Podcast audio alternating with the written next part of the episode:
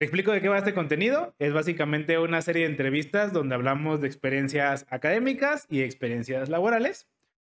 Tú, tengo entendido, estudiaste ingeniería electrónica, ¿verdad? Es. Y la estudiaste en una universidad que tiene muchos arbolitos aquí en Guadalajara. En el ITESO. En el Sí. ITESO. Entonces, este, empecemos por el principio. ¿Por qué decidiste estudiar ingeniería electrónica? Sí, creo que fue una decisión sencilla en su momento. O sea, va a sonar muy cliché mi respuesta, pero yo era el clásico niño también que se ponía a abrir los aparatos. Este, pues, o sea, que buscaba, bueno, yo buscaba que, que, que mis papás no me estuvieran vigilando para empezar a desarmar cosas. O sea, me acuerdo una vez que recibí así una televisión este, de Navidad y literal abrí la televisión, o sea, tenía como ¿Cómo? 8 o 9 años, yo creo. Abrí la televisión y pues yo quería, o sea, yo quería, o sea, no había nada de Bluetooth ni nada por el estilo en aquel entonces. Me acuerdo que, que así literal agarré dos cablecitos de la bocina de la tele. O sea, y aparte, o sea, ahorita lo pienso y digo, qué, qué tonto. O sea, me acuerdo que había un partido de fútbol, eh, mientras hacía eso, me encerré en mi cuarto con la tele prendida, una de esas teles de las de Cinescopio. La abro, o sea, ahorita lo pienso y digo, estuve en riesgo de muerte. Claro, sí. Pero el tema es que, o sea, realmente era el tipo de cosas que me gustaba. O sea, me acuerdo que ranuré la pared así, hasta la cama, puse una entrada de tres puntos así para audífonos y ya cuando estaba acostado me ponía mis audífonos y podía, podía escuchar la tele. Ese tipo de cosas eran las cosas que hacía. O sea, me acuerdo que una vez troné los fusibles de mi casa así también, como a los cuatro años de que estaba jugando con electricidad. O sea, realmente desde siempre tuve esa inquietud. Entonces, este, como que mi mamá veía eso, eso en mí, o sea, como esa, eh, Ah, esa, alma, mal- alma ingenieril en mí. Y cuando iba a pasar a la prepa, eh, ella me recomendó el CETI. Entonces yo estudié, era prepa, fue prepa técnica, Ya, en el SETI que está en Colomos, el ¿no? de Colomos, ajá. Ya. Entonces ahí pues empecé a estudiar electrónica, entonces cuando ya fue el salto a la ingeniería, pues para mí fue como muy directo. Fue como de, ah, sí, o sea, fue como, ya lo probé, me gustó, hay que seguirle con electrónica. ¿Y tú tenías alguna idea de qué era electrónica al momento que estabas entrando a la prepa? O, o sea, porque o te dijeron como, no, no, no, tú vas a electrónica. Mm, no estoy seguro, creo que, creo que sabía, o sea, dado que, o sea, no, sí tenía una idea errónea, tenía una, o sea, yo pensé que era más como de temas de reparación, o sea, la, o sea realmente el, el cliché del electrónico que tiene la gente, de que pues es como, ah, eres electrónico, me arreglas mi plancha, me arreglas Sí, mi sí, sí. tele, me Oye, arreglas mi, no computadora. funciona. Es, es el cliché, pero realmente es lo que yo tenía antes de entrar a la prepa. Y realmente me, sí me atraía.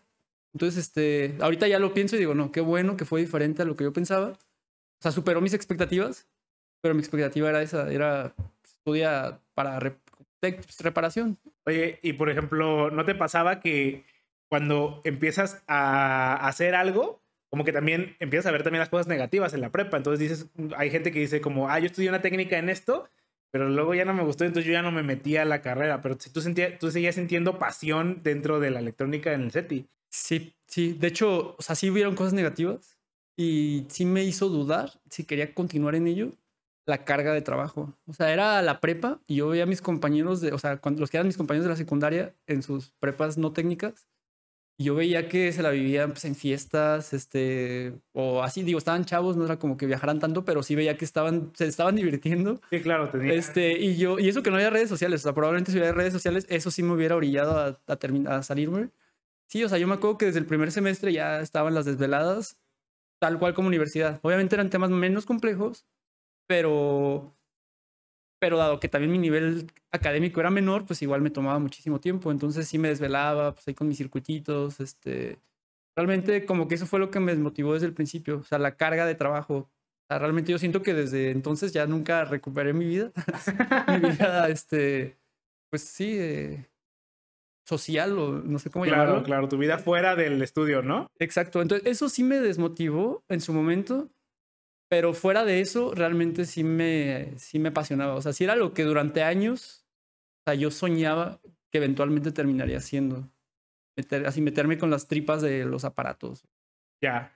¿Y qué fue lo que te... O sea, la- el SETI también tiene la carrera de electrónica, eh, o bueno, para empezar, tú tienes una escuela técnica en electrónica, de lo cual te lleva o te abre las puertas a distintas ingenierías, no solo a ingeniería electrónica, está ingeniería mecatrónica, o sea, no es como que el técnico en electrónico solo pueda estudiar ingeniería electrónica. Tú ¿Tú tenías esa, ya tenías otras ingenierías en, en puerta o sí tenías como muy fijo la electrónica? No, sí tenía, sí tenía dos opciones. Este, electrónica y hasta cierto punto era como la favorita porque como por temas de nostalgia de que ya había estudiado la carrera técnica en electrónica, pero también, o sea, yo aprendí, eh, que aprendí a programar en, en, la prepa y me atraía muchísimo todo el tema de software. Ya, este, sí, a pesar, o sea, a pesar de que era algo este, muy, muy básico, mm, sí, sí me gustó muchísimo. Entonces despertó el interés en, en una carrera en sistemas computacionales. Este, sí fue mucho tiempo en el que estuve como, pues, indeciso. O sea, yo sentía no por algo negativo, no como, o sea, no, No, era, no, era, no era el dilema de, ay, me irá a gustar, sino el dilema de, chin, o sea, ¿cuál me va a gustar más? ¿Cuál voy a disfrutar todavía más? Este, y al final me decidí por electrónica, por el, simplemente, o sea, por la razón más sencilla que era, pues, ok, o sea, si, si voy a hacer algo de programación, como que si la veo nada más en la computadora, digo, tenía una visión muy, muy, muy básica de lo que era, iba a ser la carrera en sistemas computacionales. Pues sentía que nada más lo iba a ver en la computadora. Probablemente solo iba a ver pues, sí, la aplicación de Windows ahí y, Claro. y hasta ahí. Y en electrónica, digo, yo tenía como una, o sea, lo que aprendí de programación era como de embebidos. Ah, tú, tú desde la prepa ya sabías que en electrónica sí podías enfocarte al embebido. Ah, sí, exacto. Eso fue lo que despertó mi interés, de hecho, en temas de programación. O sea, en, en sí eran los embebidos. O sea, y sí, o sea, sí, sí programaba, o sea, hacía un programita muy X que solo eh, prendiera y apagara un LED. El hecho de ver el LED prendiendo y apagando, eh, eso me apasionaba. O sea, sí, Sí, lo disfrutaba mucho más. Entonces, el hecho de que fuera un poquito más tangible fue lo que me orilló a irme por, por, por electrónica. Ya. Y entonces, la electrónica, bueno, la ingeniería electrónica y también la ingeniería de software son carreras que se dan en el CETI. Entonces, tú decides irte al ITESO, ¿por qué? O sea, ¿por qué no decidiste continuar por ahí? Sí, bueno, también fue como algo, una decisión muy trivial, este, pues fue porque casi, o sea, los, con los que más me juntaba, este, todos empezaron a aplicar a becas al ITESO, este, y pues les daban como que becas interesantes, de hecho, un consejo que daría es, pues, este, si les llama la, la atención, no lo descarten nada más por el dinero, sino realmente acérquense porque las becas son, son bastante buenas. Sí, aparte, Entonces- en el ITESO, sí, o sea, yo conozco mucha gente que estudió en el ITESO y diría que de todas las universidades, aparte de la UVM, yo creo que la UVM es la que más becas da.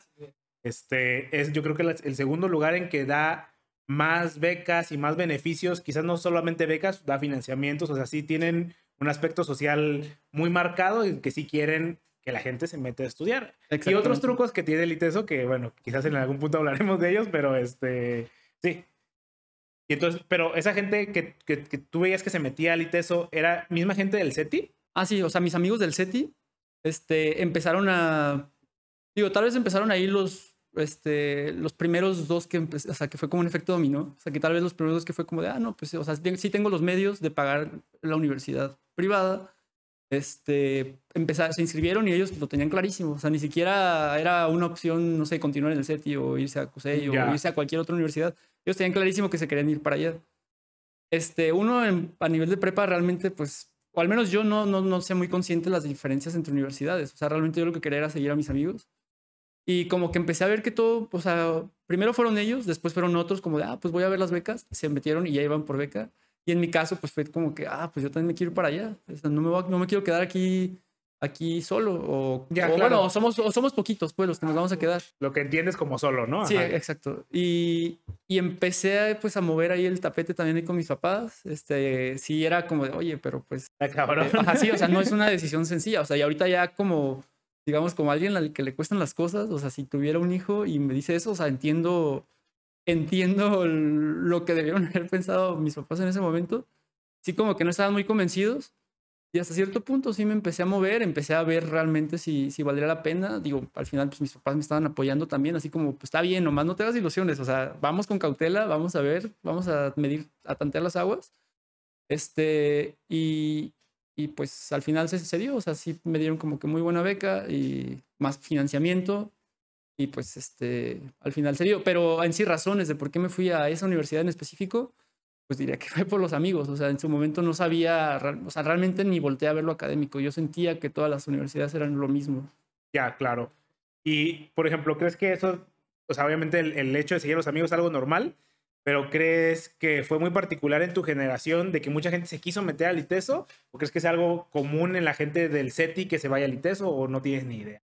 Mm, yo sí, digo, no tengo datos duros, pero, pero mi percepción es que sí fue muy de mi generación. O sea, sin duda sí he conocido ya después eh, chavos de otras generaciones más abajo que también venían del, venían del SETI, pero yo siento que no eran tantos como los que entramos esa vez. O sea, porque realmente sí fue una bolita que se armó y todos fue como, no dudo que todos teníamos el mismo motivo.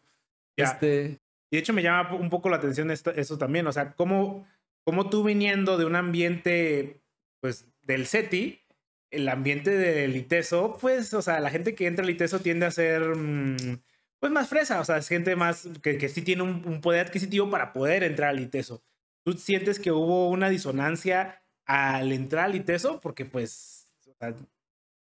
yo siento que no, por la carrera que estudié. Este, yo siento que en las ingenierías, o sea, sí somos como o sea, yo sentí que en lugar de que el ITESO entrara en nosotros, nosotros llevamos el SETI al ITESO. Ya. y entonces hasta esos compañeros que en su momento pues eran como, pues venían de colegios, o sea, del Ciencias o del Costa o de, de colegios pues sí como más, eh, que, que, necesitas mm, pues mayor poder adquisitivo para poder estudiar ahí. En realidad, más que nosotros nos acopláramos a ellos, como que sentí que éramos mayoría y ellos se acoplaron a nosotros. Entonces realmente eh, diría que que, que, era un ambiente más del SETI. Y, y eso fue, eh, digo, eso fue como en las carreras de, de eh, perdón, en las clases de, de, ingeniería. Cuando te ibas a las clases, este, como ya tronco común, eso sí se notaba la diferencia. O sea, yo sí me sentía al principio como que en un ambiente diferente al Eras mío. un bicho raro. Sí, sí, o sea, hasta cierto punto sí como que sentía que, que me observaban. Digo, era, mera claro, percepción, todo mera es percepción. Este, mental, pero sí, ajá. Este, y, y al final sentí que fue algo positivo porque como que empecé a ver la diversidad, o sea, mi mundo era el SETI, era como también, o sea, pues ingeniería es, es 98% hombres, bueno, solía ser, creo que actualmente ya no es así, pero solía ser así. Y también el hecho como de irse a un ambiente más diverso, tanto de carreras como de, de géneros, este, incluso de edades, porque pues ya en la universidad hay, hay, eh, son edades muy variadas este sí creo que fue enriquecedor. Sí, sí, como que, como que me permitió eh, moverme en, en, más ambientes, digámoslo. Ya, claro. Y sí, conocer otro tipo de personas distintas a ti, pues te ayuda a entender por qué son así, por qué actúan de cierta manera, qué puedo hacer para ser como ellos, qué puedo hacer para no ser como ellos, o sea, simplemente te ayuda a enriquecer y no te metes a esta cámara de eco donde estás constantemente como, esto es lo bueno, esto es lo bueno, sí, mi amigo dice que estoy bien, entonces yo estoy bien, entonces esta cámara de eco en la que estás entrando y entrando, entrando, entrando. Y este, a, atacando un poquito acerca de, de la universidad, ahí en el ITESO tienen un concepto muy interesante que se llama dar de baja eh, la materia que es algo, es obvio que también se da en otras universidades. Lo que me llama mucho del ITESO es que tú puedes dar de baja la materia justamente antes de que se acabe la materia. Y ahorita que tú que mencionabas mucha, que hay muchos rangos de edades, mmm, yo he notado que mucha gente del ITESO tiende a empezar una carrera y dicen, en cuatro años ya voy a estar graduado, o tres años voy a estar graduado, y si hay una universidad en donde eso no se cumple, es en el ITESO, o sea, y siento que mucho ayuda este factor de que tú digas, uy, creo que voy a reprobar, voy a dar de baja la materia y pues, no, o, o, o, ¿qué crees que inhibe este, esto tan particular de esta universidad? Sí. Digo, creo que son varios factores. Digo, igual para poner un poquito más de contexto, cómo funciona, o sea, realmente son todos los, todos los cursos o todos los semestres en realidad son de 16 semanas. Un semestre raro de cuatro meses. Ajá. Este son 16 semanas. Este, tú puedes dar cualquier materia de baja sin que aparezca en tu Cardex a más tardar en la semana 12. De hecho, es medio famoso y semana 12 porque pues, sí, es claro. el límite para, para, dar de baja. Y de ahí te pasas y repruebas, queda en tu Cardex. O, o, si lo pasas, hay un concepto que es como de renunciar a tu calificación. No sé, sacaste 6 o 7. Este, la das de baja, perdón, renuncias y realmente también nunca aparece. O sea, sí la probaste, pero como no te gustó la calificación, la, digamos, vas y dices, oye, quiero que me la quites porque pues realmente sí la acredité, pero prefiero volver a cursarla para aprenderla mejor y también desaparece de tu Cardex y pues ya la vuelves a cursar como, como si nunca hubieras, la hubieras tomado. Es, así es como funciona. Este, pero respondiendo a tu pregunta, yo creo que más que eso, digo, eso sin duda debe influir y gran porcentaje de la gente que, que, que termina grande es, es por eso. Este, pero otra es que realmente no tienes una carga fija de materias. Uh, eso también. Este, por ejemplo, en electrónica, al menos cuando yo lo estudié, eh, había una ruta sugerida de, de, materias que estaba programada para que terminaras en nueve semestres. La realidad es que era mínima la cantidad de personas que terminaban en nueve semestres, porque, digo, si eran materias muy pesadas todas, y era muy común también este que, que en lugar de meter carga completa o lo que decía la ruta sugerida, metieras dos, tres, cuatro, y eso se debía a diferentes cosas. O sea, una por la carga de materias, de que de verdad llegabas a un límite, entonces pues tenías la flexibilidad de disminuir la carga de trabajo. Eh, y otra es que este, realmente en algunas ocasiones como que pues, no te da también para pagar todo, todas las materias. Claro, eso es, eso es Entonces, eh, a veces también como que dices, ah, pues mejor voy a llevar cuatro materias en lugar de cinco que estaban para sugeridas para este semestre. Y así te lo vas llevando hasta que terminas en 10, 11, 12, 13 semestres, no sé. Sí, claro. Y tengo entendido que también el hacer tu carga eh, lo hacen, creo que en un, o sea, no es cuando acabas per se todavía las 16 semanas, ¿no? Lo hacen antes de que acaben, ¿no? Lo haces, digamos, lo que sería, o sea, si hablamos como calendario, en la semana sería como la 17, 18. Si es ya que, ya que aprobaste, porque algunas materias sí llevan como seriación. Eh, por ejemplo, para llevar cálculo integral, no la puedes inscribir si no, si no aprobaste previamente cálculo diferencial. Entonces sí, sí hay seriación, pero es cosa de una o dos semanas claro, después de terminar el semestre. Ok, y siento que eso también afecta mucho, o sea, porque vienes porque normalmente la parte más difícil de un semestre es el final del semestre. Entonces vienes del, hoy no, es que estuvo muy difícil. Entonces eso como que te inspira a decir, no, pues que el próximo, lo, el próximo me lo voy a dar más tranqui, porque vienes de esta imagen muy viva de, no, pues es que la semana pasada nada más estuve dormido dos horas y siento que también... Sí, es que dormías. Sí, es que dormías. porque aparte hay algo muy curioso en el ITESO. Digo, al menos yo creo que todavía continúa. Y de hecho era una regla, no sé ahorita cómo sea, pero cuando yo estudiaba era solo para el departamento de electrónica, sistemas e informática, esas carreras de sistemas, eh, redes, electrónica. Eh, teníamos como permiso especial para estar dentro del campus las 24 horas del día, los 7 días de la semana. Entonces a veces se armaban también los grupitos de, pues, de los alumnos en finales y te quedabas todo el fin de semana trabajando, toda la noche. Entonces a veces llegabas a tu clase de las 7 sin haber dormido porque todavía pues, toda la noche estuviste trabajando en el proyecto final. Entonces era común en, finales realmente que pasabas a las 2, 3 de la mañana por los laboratorios y ya se cuenta que a las 2 de la tarde. O sea, realmente con mucha, mucha, mucha gente. Sí, claro. Eso también sucede en la autónoma. La, el laboratorio de electrónica, que es el...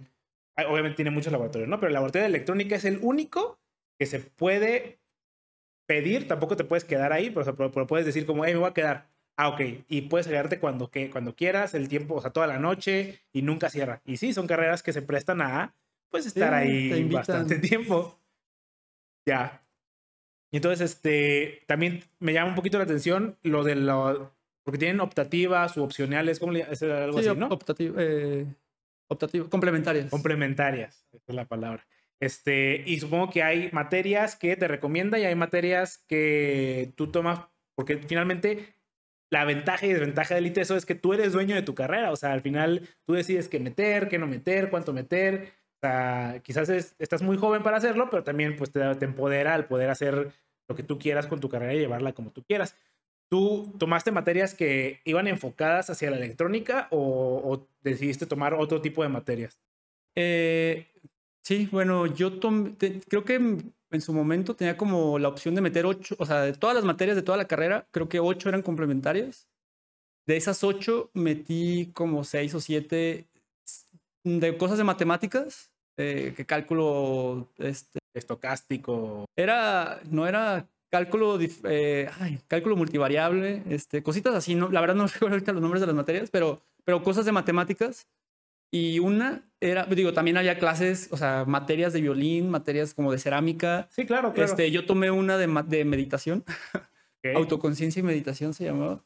Entonces, realmente, este sí te permite enriquecerte, pues, o sea, podrías meter cosas de mercadotecnia, cosas de, de mecánica, cosas de cualquier carrera que te, que te llama la atención. Y en mi caso, yo, la, la mayoría, pues sí, cosas de, de matemáticas. Ya, vale.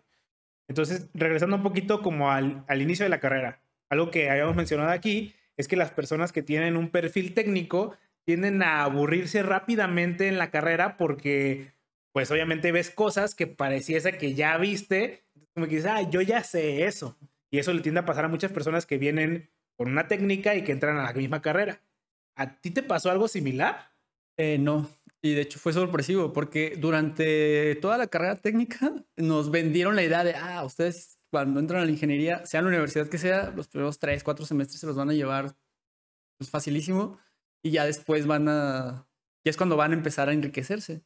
Entonces, hasta cierto punto llegas con confianza, eh, un poquito de desánimo, porque dices, bueno, pues de qué me sirven los primeros semestres, pues ya mándenme a quinto semestre, si, si, si así son las cosas.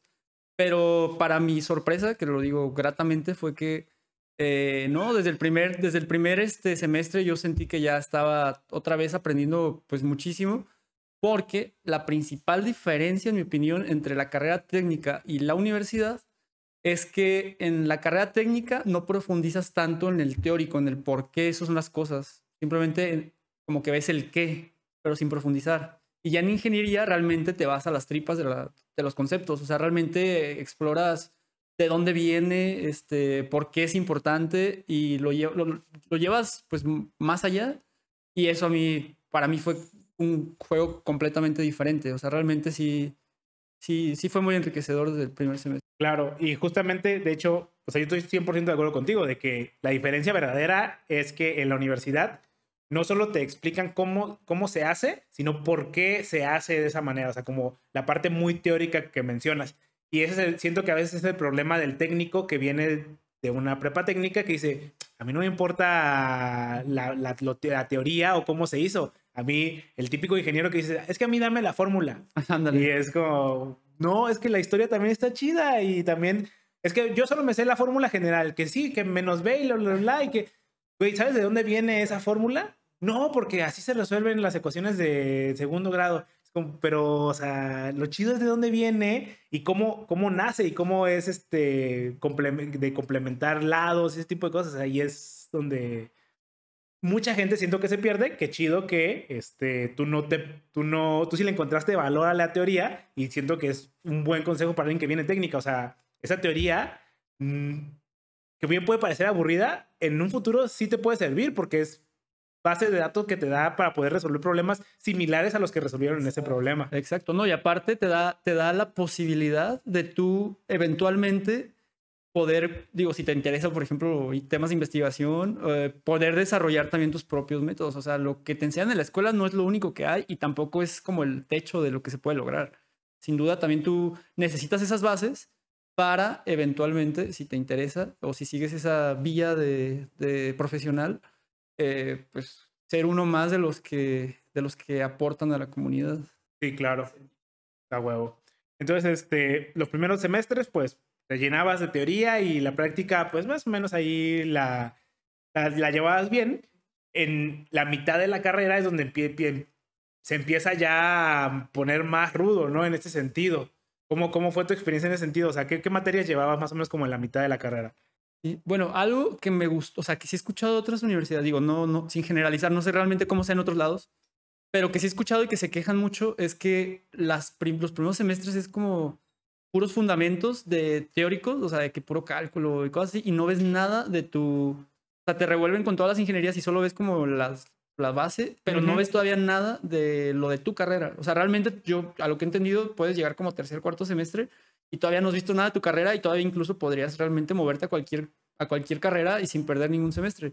Tiene ese pro, pero también veo el contra de que, pues, oye, o sea, aguantar dos años sin siquiera eh, empezar a estudiar lo que lo que quieres, o sea, lo que se supone que vas a estudiar, este, como que puede llegar a ser desmotivante. Entonces, lo que me gustó de acá es que realmente sí es como muy gradual. O sea, desde el, desde primer semestre estás viendo cosas de la carrera, de tu carrera, también estás viendo cosas de matemáticas y también estás viendo cosas como de tronco común, de cosas de, pues, de, conocimiento, de conocimiento y cultura, este, contexto histórico, eh, ese tipo de materias. Entonces, es como muy gradual o sea, realmente le sufres desde el primer semestre, precisamente por eso. Eh, pero ya a, la mitad de la carrera como que ya empiezas a tomar, eh, eh, empiezas a ver conceptos, o mejor dicho, materias de las diferentes ramas de las que puede tener la electrónica. O sea, realmente electrónica es un mundo enorme, o sea, algo que yo nunca visualicé antes de estudiarlo. O sea, realmente puedes estudiar cosas totalmente diferentes eh, entre sí. Eh, sí, que todas caben dentro de la, del paraguas de electrónica, ¿no? Electrónica de potencia, teoría de control, electrónica digital, electrónica analógica, este, OPAMs, transistores, o sea... Sí, sí, sí, es, es muy, muy variado. Entonces, para allá como para cuarto semestre, quinto semestre, como que ya te vas haciendo una idea de qué es lo que más te gusta. Entonces tienes la posibilidad ya sea de tomar, de, para entonces ya sabes que puedes empezar a tomar complementarias de lo que te gustó o puedes simple y sencillamente, pues de alguna manera prestarle aún más atención a esas materias que, que como una especie de especialización. O sea, no existe como tal una especialización en estas carreras, o al menos en esta universidad, pero, pero como que ya vas viendo eso. Entonces a mí me gustaba mucho de cosas como de sistemas embebidos, todo lo que fuera de sistemas embebidos. Entonces pues también tomé, me acuerdo, una complementaria que sí era como sistemas embebidos avanzados, era básicamente una continuación. Y ya veías como cosas de, ya eh, USB o te empiezas a hacer ese tipo de cosas más que, que no todos lo ven, pues, no a nivel universitario. Ya, claro. Y de hecho, este, esa es la otra, o sea, una de las grandes ventajas de poder tú llevar tu carrera como tú quieras, porque tú te puedes especializar y mucha gente lo que pasa es que, o bueno, lo que a veces hablamos aquí, es de que, ok, tú empiezas a ver la carrera, o empiezas a como medirla, luego te empieza a gustar algo y te siguen dando de todo al final de la carrera y dices, es que yo a mí ya no me interesa saber de todo, a mí me interesa enfocarme y especializarme hacia este lado. Entonces, la gran ventaja del ITESO es que si, si puedes hacer esto, Ah, quizás lo haces un poquito a ciegas porque también, pues, solo lees la materia y dices, no, pues, sistemas de bebidas avanzados. solo sé que es avanzados porque la 2, pero no, pero vas un poquito a ciegas, ¿no? Sí, digo, sí, o sea, algo que sí noté, por ejemplo, a diferencia de la prepa, este, es que sí te llevan muy de la mano, eres como el bebé de los coordinadores, este, realmente sí, sí, sí, sí, sí están muy abiertos, siempre estás, o sea, como siempre están disponibles a realmente resolverte dudas y sí, o sea, yo recuerdo que sí éramos bien preguntones y siempre íbamos a ver como qué tipo de temas te iba a llevar esa materia. También realmente no era tan fácil como lo estamos eh, también platicando ahorita, o sea, realmente como son carreras donde, o sea, con poca demanda, también los, o sea, el que se abran los grupos es complicado. Entonces, depende de un montón de cosas, de que se abra la materia, de que no se cruce con una materia que pues es de que no es optativa, que sí, es, eh, que sí la debes tomar y a lo mejor que se abre cada año en lugar de cada semestre. Entonces, son, son varias cosas las que, las que tienes que ver, pero, pero, pero al menos sí tienes esa posibilidad de, de elegir. También, digo, o sea, es, es, esta flexibilidad me gusta. Hay quien en algún punto dijo, no, sabes que ya, o sea, este, necesito bajarle el ritmo, o sea, estuvo muy bien, pero necesito descansar un, al menos el siguiente año antes de, de, graduarme y empezaron también a llevar pues materias que tal vez no son tan técnicas, que, por lo que mencionaba, cerámica, violín, algo que tal vez académicamente aparentemente no, no, son, no te enriquecen tanto. Ajá, que visto, visto desde la sociedad es como desperdiciaste, desperdiciaste una materia, pero yo siempre he estado súper en contra de decir que desperdiciar aprender algo no es desperdiciar el tiempo porque tú aplicas ese conocimiento en otras cosas. O sea, saber de marketing es algo súper importante. O sea, y aunque parezca que no, pero es que yo voy a ser ingeniero y yo voy a estar en mi computadora todo el tiempo, es como, güey, adivina qué, te tienes que aprender a vender tú. O sea, aunque no sepas campañas publicitarias, incluso entender las campañas publicitarias es importante porque sabes que no debes de caer en el juego de, o sea, y así puedes aplicarlo en un montón de materias, que el diseño, que cualquier cosa que la inteligencia emocional, me gusta mucho esta materia que tiene el ITESO, yo nunca estoy en el ITESO, pero este, según yo tiene una materia de inteligencia emocional, es como, güey, pues eso también te puede ayudar cuando estés trabajando a no estresarte, a saber hacer, a tomar decisiones que quieres tomar y que no fueron como metidas en tu cabeza, o sea, pero sí estoy de acuerdo contigo. Sí, en su momento me acuerdo que nos reímos muchísimo este, de un compañero que llevó una materia digo, reír en, buena, en buena onda. Sí, sí, sí, eh, la materia de algo de ISR, o sea, básicamente introducción, o sea, eh, contabilidad básica. O sea, en su momento era como, ¿para qué quieres estudiar eso? O sea, ¿te vas a ser contador o qué? Y, y ahorita lo pienso, digo, no, o sea, Claro. Lo que hubiera, o sea, lo que hubiera dado por regresar el tiempo y realmente haber estudiado también esa materia. O sea, me hubiera ayudado muchísimo. Sí, y te abre las puertas al freelance. ¿Tú piensas que el freelance este, le llega a su afore? Claro que no. y, y te- le declaran sus impuestos, no. O sea, Sí, sí, todo, todo, todo enriquece, sin duda. a huevo. Y este, regresándonos hacia ya el momento en el que decidiste enfocarte hacia los sistemas embebidos. ¿Recuerdas qué fue específicamente o cómo fue ese, ese momento? ¿O crees que desde la prepa ya, desde ahí tenías ese... Y yo creo. Ay, es, es una pregunta muy. Muy difícil porque yo creo que desde que los conocí me encantaron. Sí, este. El hecho de, sentir que estaba, o sea, que lo que estaba programando, o sea, que con simplemente echar líneas de código, eh, escribir algo, eh, se veía reflejado en un comportamiento físico, para mí fue como de wow, o sea, sí, sí fue increíble, sí me, sí me apasionó desde el primer momento y empecé a, empezar a profundizar en lo que eso significa. Este, pues sí, como que cada vez lo veía más interesante, más interesante. Sentía que era algo que nunca iba a terminar, o sea, de aprender. Pues sí, sí me, me encantó. Y por ejemplo, en la prepa técnica, ¿qué, qué, qué pro- o sea, programaban en Arduino? No era, eh, utilizábamos unas tarjetas de desarrollo que era, ahorita lo puedes ver como tipo Arduino. eh, no eran tan, tan intuitivas en su momento, pero era lo que teníamos. Este, y eran unas tarjetas de Freescale que realmente pues vendían precisamente para que eh, aprendieras. de- o de sea, desarrollo, de- tarjeta- sí, tarjeta de desarrollo, tal cual. desarrollo. Era lo que había en su momento. Este, y, y era pura programación en C. Este, realmente los profesores, digamos, que hacían como esa introducción, o sea, esa... Lo que tiene Arduino es que ya es un ambiente de desarrollo como muy... Ponte a programar y rápido vas a aprender un LED y ya hay un montón de librerías. Y básicamente, pues obviamente a nivel de prepa no tienes la capacidad de, de hacer lo mismo.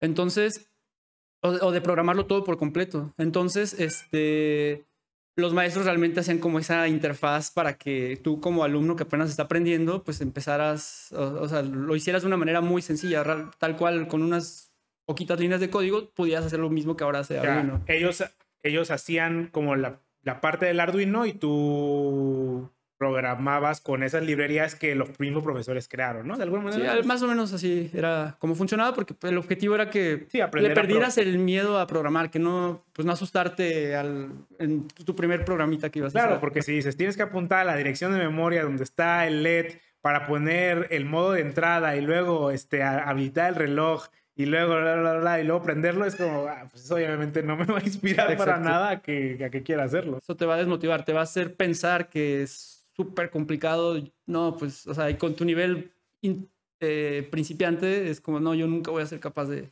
¿Y dónde empiezas a meter este balance? O sea, en tu opinión, pues, obviamente, de que, ok, el Arduino es muy bueno para empezar, pero ¿en qué momento, si te quieres dedicar a los embebidos, ya tienes que tomar el paso de, pues, el gran paso, ¿no? O sea, porque mucha gente dice como, no, pues, ¿para qué, para qué quieres reinventar la, rueda? Eso es algo muy común. Si ya existe Arduino, ¿por qué, por qué tengo que aprender a programar otras cosas? Si ya existe Arduino. Es un, argumento muy común entre la gente que es muy fanática de ello. Yo tengo opiniones este, encontradas, o sea, es muy bueno definitivamente programar en Arduino. El problema es que si te sacan de Arduino, tú ya no eres capaz de resolver problemas en otro ambiente de desarrollo. Entonces eres muy dependiente de la herramienta. Y crear dependencias de herramientas en un ingeniero es, es complicado. Entonces, ¿en qué momento si tienes que empezar a decir, ok, pues tengo que empezar a dejar Arduino y aprender estas cosas? Tú no viviste ese, ese brinco, pero en tu opinión, ¿cómo se debería hacer ese, ese paso? O sea, yo no satanizo para nada Arduino. Yo creo que es una herramienta buenísima porque le abrió las puertas a, a no ingenieros o no ingenieros en electrónica en sistemas a poder crear eh, tal vez, eh, bueno, proyectos tal vez no tan complejos, pero poder adentrarse a cosas que, que de otra manera eh, serían exclusivos para ingenieros electrónicos, ingenieros en sistemas, mecatrónicos. Entonces, sin duda no lo satanizo. Y el momento en el que yo vería valioso adentrarse a otras tecnologías que requieren un poquito más de conocimiento para, pues para, para implementar lo que sea que quieras implementar, es en el momento en el que una o te llamó la atención y te quieres dedicar a eso y quieres este, eventualmente ser tú quien desarrolle sistemas embebidos o electrónicos más complejos. Sí, porque alguien tuvo que hacer Arduino. Sí, claro, alguien lo programó. Y, y, si, y si lo piensas, digo, no, no, no vas a hacer una computadora con un Arduino o no vas, bueno, o si tú, si tú quieres hacer tu propio sistema embebido, si tú quieres, este, eventualmente, no sé, las lavadoras, por ejemplo, finalmente son un sistema embebido. Quieres hacer una lavadora, una lavadora no tiene un, el micro que utiliza un Arduino adentro, utilizan otro tipo de micros que si lo piensas, hasta donde sé, el, el, controlador que está dentro de un Arduino es muy caro. O sea, eso jamás lo van a llevar a producción porque es muy caro. Necesitas eh, pues buscar opciones mucho más baratas. Entonces en la industria lo haces en, pues, con otros microcontroladores que se programan de una manera más, eh, pues, pues necesitas un, un poquito más de, de, conocimientos. Sí, y aparte, o sea, aunque, aunque sí fuese el mismo micro, no va a venir, el micro procesador no viene con las librerías. O sea, hay algo arriba que le ponen las librerías. Entonces, aunque, aunque sí existiera que sí, cosas que sí llevan ese procesador, no tienen Arduino, porque Arduino no es un microprocesador o un microcontrolador, es un como framework que está montado y que, y sí, o sea, cosas a lo mejor como la lavadora dices, oye, pero la lavadora es que necesita conectarse a la luz. Ya, okay, ¿cómo solucionas eso con Arduino? No, pues que necesitas poner un circuito este, antes. Ok, pero entonces pones el circuito antes del Arduino y dejas el Arduino pelón ahí. ¿No es mejor crear un circuito para el micro y hacer tu propio tabla de desarrollo? No sé cómo se llama este, el PCB. Y un montón de cosas. Obviamente no se puede llevar Arduino a la industria por muchísimas cosas. Y súmale temas de licencias, cosas que en la escuela pues uno ni se imagina que existen, pero de pronto llegas a, a la industria y te das cuenta de, oye, pues que este código no lo puedes usar porque en este caso a lo mejor era de los que hacen Arduino este, pues, este, lo pueden utilizar en sus tarjetitas Arduino, pero no lo puedes reutilizar para tú comercializar tu propio producto. Es, son cosas diferentes, son cosas legales que uno ni se imagina. Entonces, en el momento en el que necesitas hacer sistemas más complejos que lo que te permite Arduino o que tengan restricciones de velocidad, porque no sé realmente qué tan optimizado pueda llegar a ser la librería de Arduino, o cosas de licencias, ahí es en el momento en el que si ves que necesitas algo de eso, necesitas adentrarte eh, pues, a otros micros, a otras alternativas. Y ahora, si, te, si realmente te gustó tanto que te quieres dedicar a esto, en, pues ya en la industria no, no, no vas a elegir tú, bueno, usualmente alguien tiene que, obviamente alguien tiene que decir qué microcontrolador, pero el resto del equipo o el resto del proyecto, pues obviamente se tiene que, tiene que utilizar realmente lo que ya sea que el, el cliente te dice que vas a utilizar o, o el arquitecto de tu proyecto decidió cuál micro se va a utilizar y ese es el que todos van a utilizar y realmente no tienes alternativa y no te vas a cambiar de trabajo solo porque no utilizaron un micro con el que tú no estás familiarizado. Realmente en algún momento de tu vida tendrás que, eh, que aprender a utilizar un microcontrolador que ni siquiera habías escuchado que existía, sin contar que, digo, también si te tienes a los que viste en la, en la, universidad, pues en 15 años seguramente el microcontrolador que ahorita estás viendo en la universidad será más que obsoleto. Sí, claro. Oye, este, ¿Cuál dirías que fue una de las materias más difíciles en la, más difíciles en la carrera para ti? Sí, es una, es una pregunta bien subjetiva, pero sí, para mí, este, para mí sin duda es lo que, lo que más alejó de, de electrónica y fue las materias de mecánica. Eh, en la carrera, digo, no, no te, o sea, sí, sí, sí tratan de que tengas conocimientos diversos, no únicamente de, de tu carrera, entonces llevé pues materias como de teoría electromagnética, eh, cosas que a, a, a, simple vista pareciera que no vas a utilizar, pero no, sin duda sí las utilizas y te dedicas, por ejemplo, a temas de radiofrecuencia. Este, o también ves eh, cosas de mecánica, por si te interesa, como para, digamos, tener un poquito una probadita de lo que sería mecatrónica. Entonces, esas me costaron mucho trabajo. Ya. Oye, y regresando al ITESO, hay un, no sé cómo se llama, es como un proyecto de PAP. Hay algo proyecto de aplicación profesional. Proyecto de aplicación profesional, que es básicamente como unas prácticas profesionales, como un ahí medio servicio, pero muy enfocado hacia tu carrera, ¿no? Y lo, bueno, no necesariamente, pero ¿tú, qué hiciste en tu PAP? Yo, bueno, electrónica particularmente tiene un sistema de PAP que no me agrada del todo, porque consiste digo, seguro hay variantes, pero la mayoría de los PAPs o de los alumnos que cursan el PAP eh, tienen que entrevistarse con empresas locales que tengan convenio con el ITESO eh, llámese Intel, en su momento era una que se llamaba Freescale, que ahora se llama NXP, eh, Continental, y, eh, Intel, no sé si ya lo mencioné. sí, ya lo he dicho. Ah, bueno, ese tipo, ese tipo de empresas locales que... Locales Bueno, macroindustriales, ¿no? bueno, quiero decir que tengan eh, sedes en Guadalajara. Ajá, exacto. Por eso, ajá. Sí, bueno, O sí sea, que no podías ir a Pounds a lo mejor, ¿no? Bueno, no sé si ubicas Pounds, pero es una empresa Sí. de Guadalajara que es como muy... Si tiene convenio con el ITESO, seguramente sí está la opción, eh, porque sí, realmente es cuando hablamos de convenio es como que el, el ITESO haya aprobado eh, esa empresa para que puedas ejercer ahí tu PAP. Entonces, básicamente tú tienes que entrevistártelo, tú tienes que entrevistarte, tú tienes que buscar las entrevistas, haces las entrevistas, te tienen que contratar como, como internship, como este becario, le suelen llamar. Y una vez que ya tienes tu trabajo, vas al ITESO y dices, ah, hola, ya tengo, ya tengo mi trabajo. Entonces puedes eh, inscribir esta materia de PAP, que básicamente ya nada, o sea, dado que tú ya tienes tu trabajo, básicamente solo tienes que reportar lo que estás haciendo como para, y te va a servir como prácticas profesionales, que eventualmente te servirá para titularte.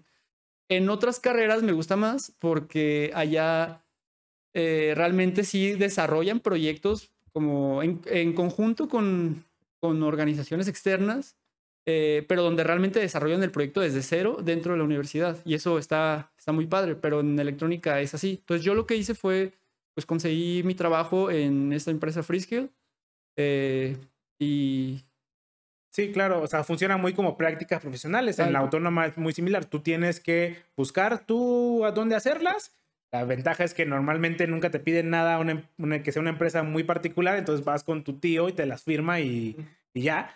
Pero sí, son prácticas profesionales, no, porque tengo entendido que hay, mate- digo, carreras en donde sí desarrollan un proyecto de aplicación para la industria. O sea, básicamente el ITESO consigue el proyecto y hace que alumnos hagan ese proyecto y el, y el ITESO va, no sé si lo venda o cómo funcione, pero básicamente es, aquí está empresa el proyecto que hice yo como ITESO con mis alumnos de ITESO y no, sí, haces un proyecto per se. así es. Va, huevo.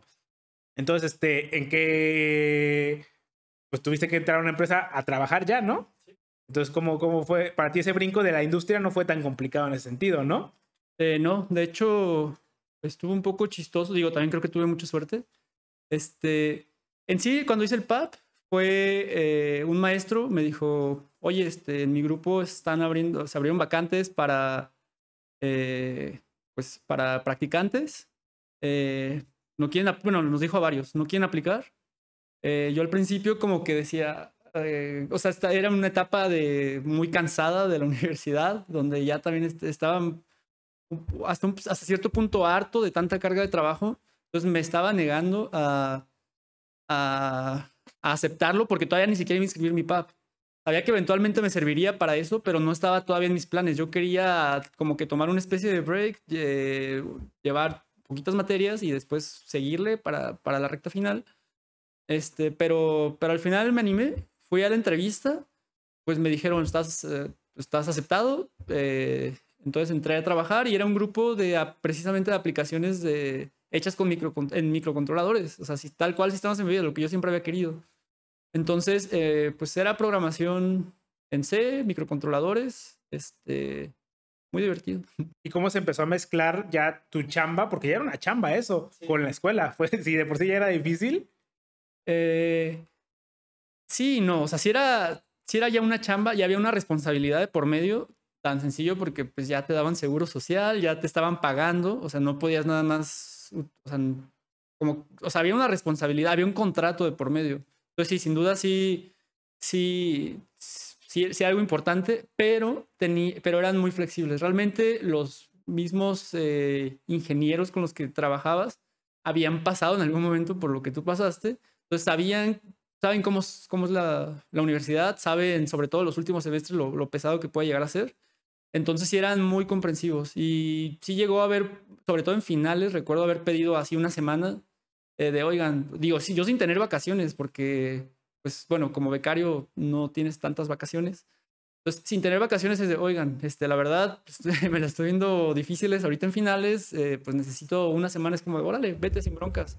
Este, sabían que realmente el hecho de tener un practicante es un ejercicio de desarrollo profesional y siendo honestos, eh, pues tampoco es como que uno como practicante les aporte tantísimo. Sí, claro, o sea, esto, las prácticas le ayudan más al practicante que per se a la empresa o ese tipo de cosas. Me hace muy loable de las empresas que ellos abran las eh, vacantes para que los practicantes entren, porque el, entrar a la industria es súper difícil. Aparte, se me hace mucho más justo que un proceso de entrevista en donde te conozco 20 minutos y en base a lo que te conozco en 20 minutos, sé si puedes eh, hacer una chamba o no. Entonces, este, ya que tienes los practicantes, pues, ah, ok, él se desempeña bien y lo puedo contratar como un ingeniero full time aquí, ¿no? Entonces... Es como una entrevista de seis meses. Es como una entrevista de seis meses, que se me hace mucho más justo que una entrevista de 20 minutos, una hora, que, bueno, independientemente de eso. Eh, entonces, también los contratos de internship, pues se acaban, ¿no?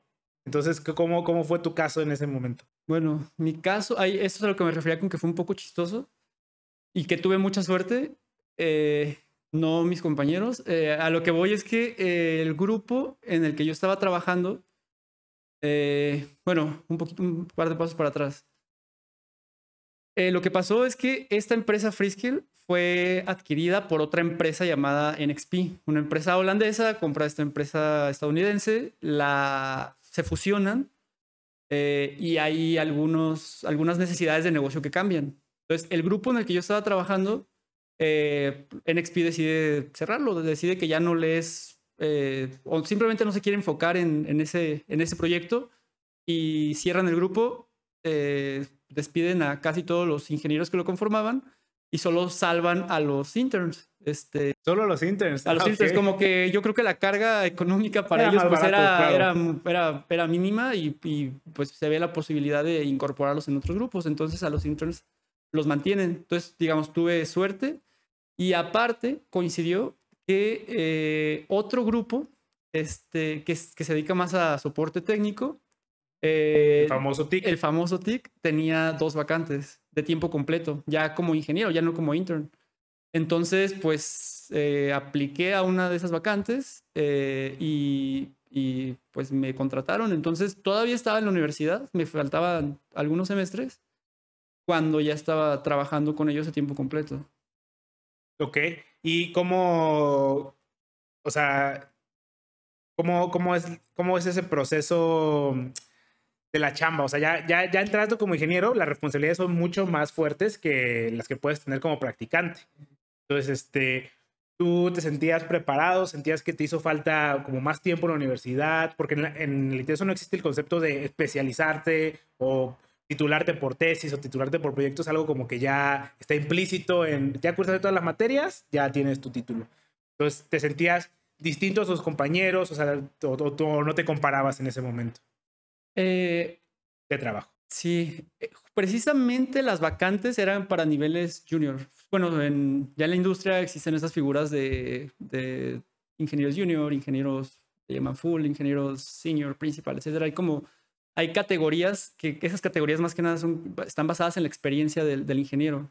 Entonces, estas vacantes pues eran para ingenieros junior y yo lo que he visto eh, en retrospectiva, lo que veo es que eh, cuando hay una vacante para ingeniero junior o para recién graduados, eh, realmente son muy, son muy flexibles. Se entiende que todavía es una etapa muy temprana del ingeniero en donde todavía estás desarrollándote, donde es bastante aceptable que, que no sepas algo. Entonces, el internship me permitió ver eso. Yo también tenía compañeros, digo, que ya eran, ya estaban también de tiempo completo, pero, pero pues recién graduados, donde también era, era eh, utópico pensar que ya lo iban a saber todo, donde realmente yo veía que pues, era, era, era más lo que, lo que ellos absorbían de conocimiento que lo que le aportaban realmente a la empresa. Entonces, como que el hecho de haber visto eso durante el internship me hizo ver que nos me dio confianza. Entonces me hizo ver que realmente, pues no, no, digo, tampoco, o sea, que me, me, hizo ver que no me iban a soltar tampoco gran responsabilidad. Entonces, como que el hecho de tener eso claro, a mí me dio mucha confianza y también sabía que estaba, que era bastante aceptable eh, ir a preguntarle a los demás, pues, qué era, o cómo tenía que hacer las cosas. Entonces, eso aunado a que realmente la naturaleza de ese trabajo era algo muy apegado a lo que, está, a lo que veíamos en, en nuestras clases, eh, realmente creo que, que, fue, creo que fue una muy buena introducción. Era, fue, estaba muy adecuado al nivel, que, al nivel profesional que yo tenía, que era pues nulo, era meramente académico. Entonces sí fue, fue sencillo. Ya, y por ejemplo, ¿crees que las experiencias que tenías acerca, porque decías, era muy apegado de lo que veíamos en clase? Uh -huh. ¿Crees que eso era porque tenías profesores que estaban en esa industria muy particular y que decían, es que esto lo van a necesitar cuando entren, esto lo van a necesitar cuando entren? Y sientes que era algo a lo mejor que no notabas en otros compañeros que tenías en el TIC que no estudiaron en tu misma universidad? Eh, yo creo que era porque la carrera, bueno, es algo bueno y es malo de la carrera del ITESO. Yo creo que el ITESO diseña sus planes de estudio de acuerdo a las universidades que están presentes en Guadalajara, con el objetivo de... A las empresas, ¿no? Ah, perdón, sí, a las empresas que, que, tienen oficinas en Guadalajara. De modo que cuando tengas que buscar tu PAP, tengas herramientas para poder ir a, a, a pedirles un, pues un, un, un, internship. Entonces, realmente sí te preparan el, durante las clases para esos trabajos como que, que, puedes llegar a tener en Guadalajara como ingeniero junior. Ya. ¿Y por qué dices que es negativo, porque visto desde aquí parece positivo. Es, positivo, pero también siento que, se pierde ese espíritu emprendedor. O sea, que realmente eh, gran parte de la carrera eh, está orientada a que trabajes en esas, en esas empresas en específico. Eh, y no que tal vez desarrolles tus propios proyectos o, o simple y sencillamente que, que voltees a ver otras empresas más pequeñas, locales. Sí, de hecho eso es algo que queríamos, que vamos a tocar en otro video con, como el que hicimos de currículums, justamente quería hacer uno de universidades, porque es algo súper importante de que hay universidades que te preparan exactamente para eso, para que seas un empleado de esta empresa muy específico. Y es, siento que es muy parecido al ejemplo de Arduino. Es como, sí, te enseñaron Arduino y sabes usar Arduino. Te enseñaron cosas que vas a usar en esta empresa, pero si tú quieres expandirte de fuera de esas empresas, va a costar más trabajo porque te enseñaron a ser perfecto para esa empresa y no a ser moldeable para otras cosas. Que puede ser, trabajar en una startup es muy distinto a trabajar en una, una empresa multinacional, a hacer tú una empresa. O sea, son, cada, cada cosa necesita habilidades muy distintas. Y sí, estoy totalmente de acuerdo contigo que es enfocar algo tanto, puede ser pues que también depende de qué quieras en la vida, ¿no? Pues si quieres siempre trabajar en esas empresas, está bien, o sea, eso es una excelente manera de, hacerlo. O también si quieres empezar a trabajar, si tu meta es, yo quiero, lo primero que quiero hacer es trabajar en esa empresa, ese es un buen, es un buen comienzo. Pero saber necesitas adquirir más cosas para poder hacer otro tipo de, trabajos, vamos a decirlo. Sí, digo, creo que te, te enseñan muy buenas bases. O sea, realmente yo sí creo que que tienes las herramientas para dedicarte a cualquier cosa como ingeniero, digo, obviamente guardando pues, las, las, respectivas medidas, sabiendo que pues, apenas estás siendo graduado, que realmente la experiencia que tienes es académica, pero realmente sí creo que podrías encajar en cualquiera de esos escenarios. La diferencia es que siento que no, no tienes como ese apoyo, digo, uno todavía es inmaduro en la universidad y no tienes ese apoyo de decir, oye, sí, te estamos dando materias para que encajes en estas empresas para que puedas comenzar a adquirir experiencia eh, en tu PAP. Solo eh, tienes que saber discernir eh, que esto solo es como el inicio, es el comienzo, pero realmente no es la, las, son las únicas opciones que tienes después de, la, de, de graduarte. Hay un problema muy importante también que, que, que, que veo aquí, que es que esas empresas grandes, bien colocadas, pues el hecho de hacer tu PAP, tus prácticas, en, en muchas ocasiones, eh, por política, no puedes hacerles un trabajo sin, sin ser remunerado. Entonces vas a, hacer, vas a trabajarles, pero te están pagando. Pueden ser solo 6 mil pesos, pero, te están, pero ya estás recibiendo eh, dinero durante la universidad, que 6 mil pesos es una millonada. Claro. Entonces, si te dan esa posibilidad donde ya, donde ya te sale para las salidas del fin de semana, comparado con otras eh, empresas tal vez más pequeñas y suponiendo que tuvieran eh, convenio con, con la universidad, muy difícilmente te vas por las pequeñas, el, el, el, dinero ataranta. Entonces, este, pues creo que nada más es ser consciente de ello, ser consciente de, de, de que no es la única vía. Ya, a huevo, tienes razón. Y ¿cómo fue tu proceso ahí en, en NXP? O sea, ¿estuviste en el TIC mucho tiempo? ¿Cómo, cómo, ¿Qué fue lo que pasó? Sí. bueno, ocurrió algo también fuera de lo común. Eh, yo estaba todavía estudiando cuando estuve trabajando en el TIC. Digamos que ahí, bueno, en, en, sí llevas dos semestres de PAP durante la universidad. Entonces mi segundo semestre ya lo, lo llevé, aquí, lo hice aquí en el TIC. Eh, hubo un punto en el que, este, pues todavía no, todavía no me graduaba. Yo todavía tenía eh, la espinita del intercambio académico. Eh, ok. Este, y todavía, ya estaba trabajando y todavía no me iba. Entonces para mí fue una decisión muy complicada eh, porque digo, yo estaba de alguna manera empezando a hacer mi carrera, pero sabía que todavía tenía ese comodín en la universidad de que todavía, todavía podía irme a estudiar a otra universidad, a otro país eh, durante un semestre.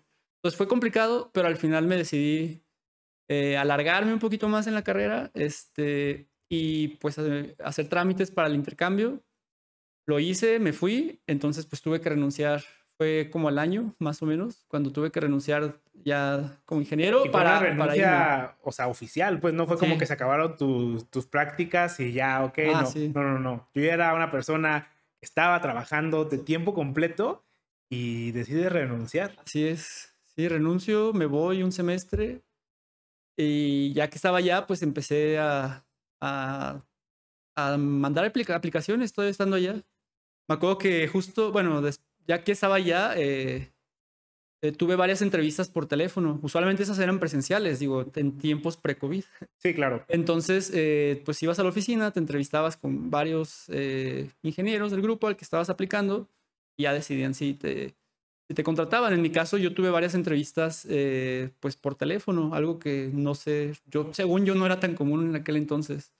Y recuerdo que al final la entrevista que terminé aceptando, eh, que fue con Continental, eh, estaba justo de viaje, o sea, estaba en esos viajes de mochilazo de todavía de estudiante, donde donde buscas también lo más barato y estaba en una especie de hostal y era un ruido horrible, este, y no sé, yo, de hecho yo salí un poco desilusionado de esa entrevista porque, eh, pues, sí, dije, no, claro que no, o sea, sonaba como, so- soné muy informal en su momento porque, pues, parecía que estaba... eh, a- Sí, una fiesta patronal. Ándale, ándale, así en la feria. eh, dije, no, pues desde ahí ya di una mala impresión. Digo, al final no, afortunadamente sí. Oye, pero cuando dices que de las que decidiste, de las que decidiste aceptar, o sea, todo el mundo te quería a ti o qué? No, no, no, no, la que, bueno, tuve dos ofertas, pues. Ah, perro. Tuve, no, tres ofertas. No, pues Tres ofertas y pues, bueno, solo era para, para hacer, o sea, el hincapié era de que, de que al final la que pensé que no se iba a dar fue donde, donde sí terminé trabajando. ya. ¿Y cómo, cómo te sentiste después del el intercambio? ¿Sientes que sí, sí es algo que recomendarías? Uf, es la recomendación número uno, sin duda. Este, como que uno no es consciente, bueno, yo no era consciente de lo que podía llegar a ser el intercambio eh, hasta, hasta que lo viví. Eh, realmente sí, o sea, sí, es más, yo tenía la idea de, o sea, yo cuando busqué la universidad estaba buscando, pues, cua- cuáles materias se, se apegaban más a lo que, a lo que yo estaba estudiando. Y realmente, ya que lo viví, el, o sea, el- al final las clases pasaron a segundo plano, no por desobligado, no porque, sino, no porque, al, porque, digamos, me haya descarrilado. Este, fue porque ya estando allá, a mí lo, lo que me pareció más enriquecedor de un intercambio fue el haber conocido gente de diferentes países.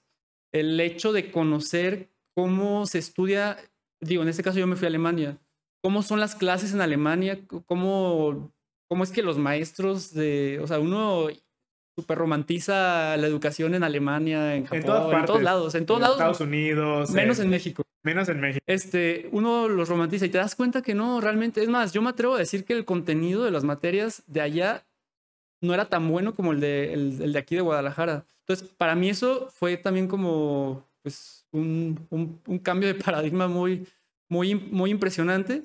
Y aparte, el hecho también de, digo, esto, esto fue, esto, digo, este no era el objetivo, pero quieras o no terminas comparándote con, con alumnos de otros países y te das cuenta que realmente estás muy bien posicionado. O sea, realmente te das cuenta que, o sea, te, abre las puertas del mundo. Te, te das cuenta que, que, que no nada más puedes eh, cerrarte a las opciones que tienes, en este caso en Guadalajara. O sea, que realmente tienes con qué irte a trabajar a donde quieras.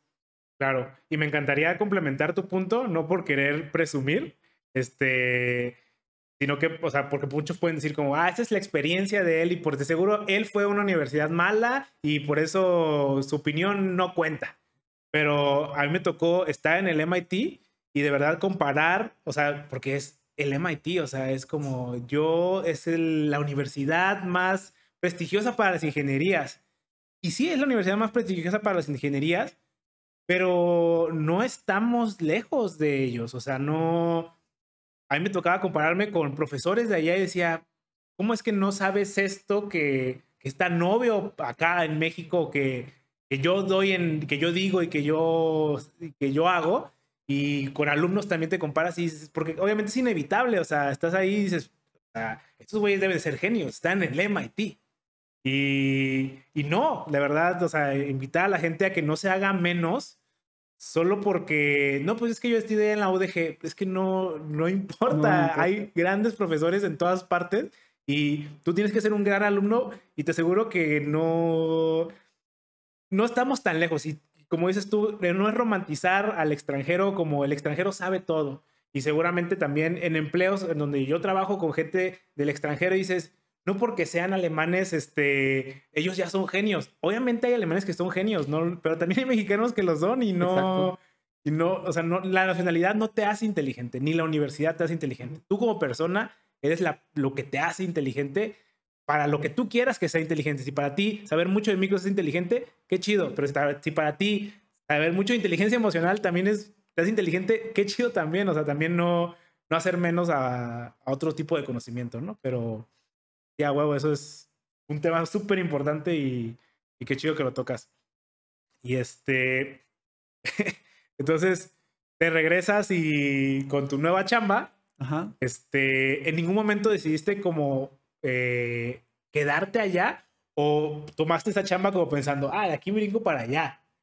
No, en su momento lo que me importaba, bueno, yo como mencionaba al principio de la charla, realmente eh, estudié con una beca y con un financiamiento. Entonces yo me gradúo y tengo una deuda que, que, que, que saldar a la universidad, un préstamo básicamente.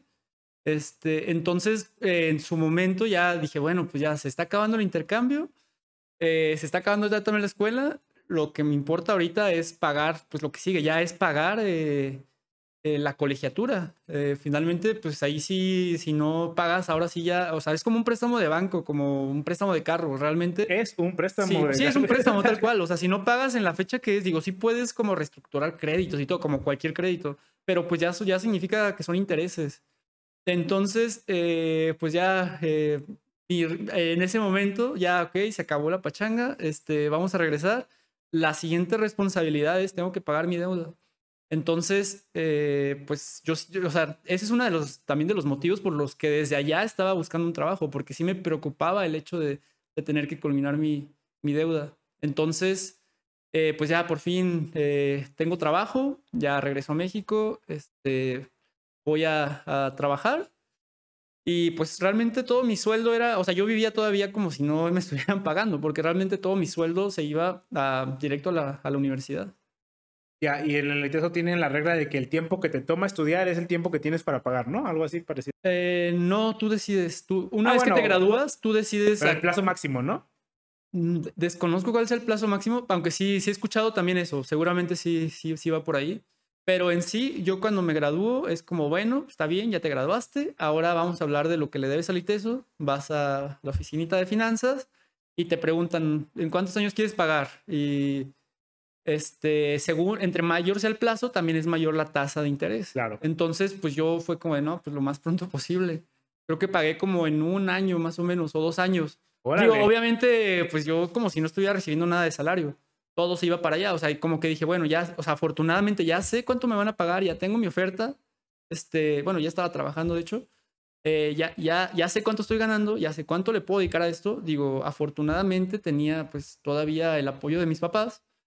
Entonces eh, ellos estaban de acuerdo con que pues ahora sí todo lo que entraba directito a la universidad. Entonces eso me permitió pues tener certidumbre de cuánto tiempo, o sea, en cuánto tiempo lo iba a poder pagar. Entonces, realmente lo pagué muy pronto. Muy eh, pronto. Porque, porque, lo, porque sabía, o sea, porque sabía realmente mi capacidad de pago. Entonces, y porque tenías la posibilidad no solo económica, sino de apoyo. O sea, el hecho de que tuvieras una familia que te apoyara para decir, no, pues ya, ya estudiaste, salte de la casa y, o sea, tenías mucho soporte que también ayuda y que en tu caso, qué chido que, que fue así. No, y aparte me, ya me acordé ahorita, aproveché una promoción del Buen Fin, una promoción bancaria y eh, que todos los pagos en el Buen Fin iban a meses sin intereses y órale, a liquidar y también ahí ya me di otro colchón de nueve meses sin pagarle nada de interés a nadie. Ya.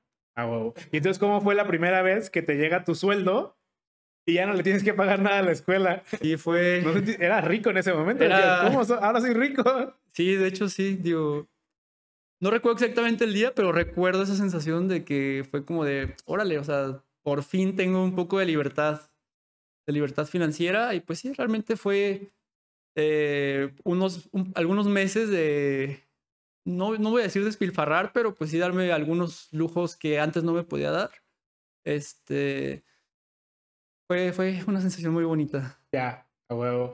Y este, ¿cómo es el, la etapa? ¿Qué, ¿Qué hacías ahí en Continental? Llantas, ¿no? sí, sí, este, cambiábamos llantas. Nosotros las instalábamos. Alineación, balanceo. no, este, yo estaba, bueno, entré a este departamento que se solía llamar ID, que eh, básicamente es interior, interior. Eh, básicamente hacíamos cuadros de instrumentos para los carros. Eh, los tableros. no, no, no, cuadros de instrumentos. el tablero, el, que, el mal llamado tablero del carro, donde ves la velocidad, cuánta gasolina te queda, lo que está atrás del volante del carro. Este, si ahorita, si compran o si se suben a un carro, verán ahí el trabajo de mi equipo. No digo mi trabajo porque yo entré ya casi al final del proyecto, pero pero el, el, trabajo del equipo, este, realmente para mí era un trabajo impresionante porque, pues digo, yo entré realmente también todavía como recién graduado, eh, sin saber mucho, eh, y, y, el hecho de ver materializado, lo, o sea, ver que lo que estás programando, digo yo, ah, bueno, eh, estaba en un grupo de software de embebidos, entonces el hecho de ver que el código que estabas eh, codificando podría hacer que no funcionara un carro que pues realmente en su momento para mí, a mí me impresionaba, dije, wow, o sea, un BMW, un señor millonario que compró su, su BMW. está confiando en mi línea de código. están confiando en mí, exacto. Este, si, si falla, o sea, realmente sí como que pensabas en esa responsabilidad tan, tan grande. Entonces, eso era una. Y la otra es que ver materializado, saber que realmente se está vendiendo sea, que alguien paga dinero por algo que tú, que tú codificaste, para mí fue como, pues no sé, sí, sí, también una, una, experiencia impresionante. Ya, ¿y cómo, cómo, cómo, cómo compararías? O sea, no, no sé, no, no, quiero hacer una comparación directa, pero ¿cómo te sentías? ¿Te sentías más cómodo en, en Continental? ¿Te sentías más cómodo en XP? ¿Sentías que era algo totalmente distinto? Este, porque los dos parece que son software de embebidos. ¿Crees que son muy de la mano? ¿Crees que no? Es muy complicado realizar una comparación porque todos tenían, o sea, los dos tenían sus pros y sus contras. Eh, lo que más me gustó de ambos lugares fue no realmente lo que estaba haciendo, sino la gente con la que estaba trabajando. Eh, gente eh, que yo como pues un, un recién graduado veía y wow, o sea, de verdad estoy trabajando con ellos gente que aparte de eso terminaba la, la, charla de técnica y podías, este, es más, literal podías irte a echarte una cerveza, este, platicar de cosas que no tienen nada que ver con el trabajo y que se conviertan más que más tus amigos que, que tus compañeros de trabajo. Eso para mí fue valioso y eso sucedió en ambas empresas. Entonces, eso fue lo principal. Por lo cual no puedo, siento que no puedo compararlo. Ahora, entrando a lo técnico, a las actividades, este, es que soy viñoño, realmente a, todo, a, las dos cosas me encantaron. Este, de uno me gustó que, por ejemplo, de, de, de NXP o de Frisker me gustó que, que realmente aprendí muchísimo. O sea, el, el, hecho de estar ayudando a alguien más, digo, finalmente nuestro trabajo consistía en que si alguien tenía un problema o alguna duda, contactaba a la empresa y eventualmente pues a uno le tocaba resolverle su duda o solucionarles el problema o, simplemente aportarles. Entonces era una sensación bien bonita eh, cuando pues sí, o sea, les ayudabas y les dabas el soporte técnico que necesitaban y de pronto te, pues te, te mandan un correo de, oye, muchas gracias, eh, tenía semanas eh, con este problema y ahorita en un ratito pues ya me lo solucionaste. Así, con, mu- con mucho agradecimiento, se sentía muy padre.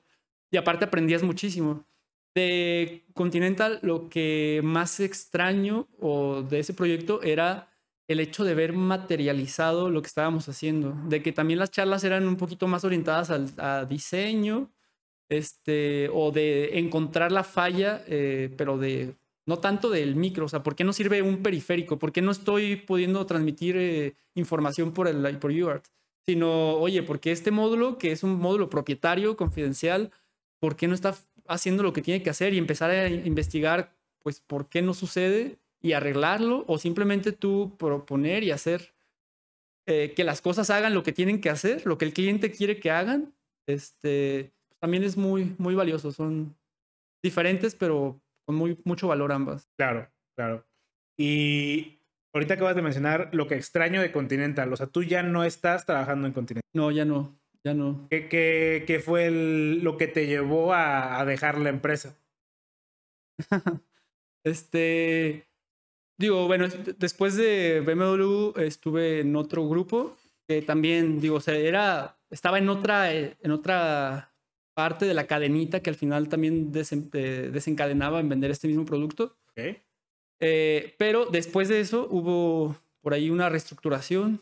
eh, pues sí, como que a mi grupo en particular, como que no, nos, no corrimos con mucha suerte y, y las actividades que empezamos a hacer no eran tan de mi agrado. eh, eran, digo, en todos los, eso sí, también está bien no romantizar ninguna empresa. Realmente en todas hay eh, trabajos padrísimos en- dentro de la misma empresa y hay otros donde realmente no es lo que tú quieres hacer. No estoy diciendo que no está padre, simplemente estoy diciendo que no es lo que más te apasiona y eso fue lo que me pasó.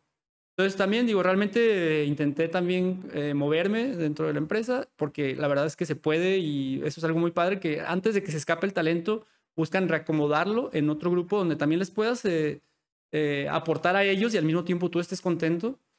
Sin embargo, en mi caso, pues no se pudo lograr y empecé a buscar en, en otras empresas. Este, Y por ejemplo, o sea, ¿qué, era, qué era lo que te lo que te gustaba más? ¿Te gustaba solo programar per se? ¿O de verdad seguías amando la programación para embebidos? O sea, porque en esta empresa, pues supongo que puedes programar en varios tipos de lenguajes, independientemente de, pues sí, varios tipos de lenguajes o para distintos tipos de tecnologías. No, no creo que solo hagan software para embebido.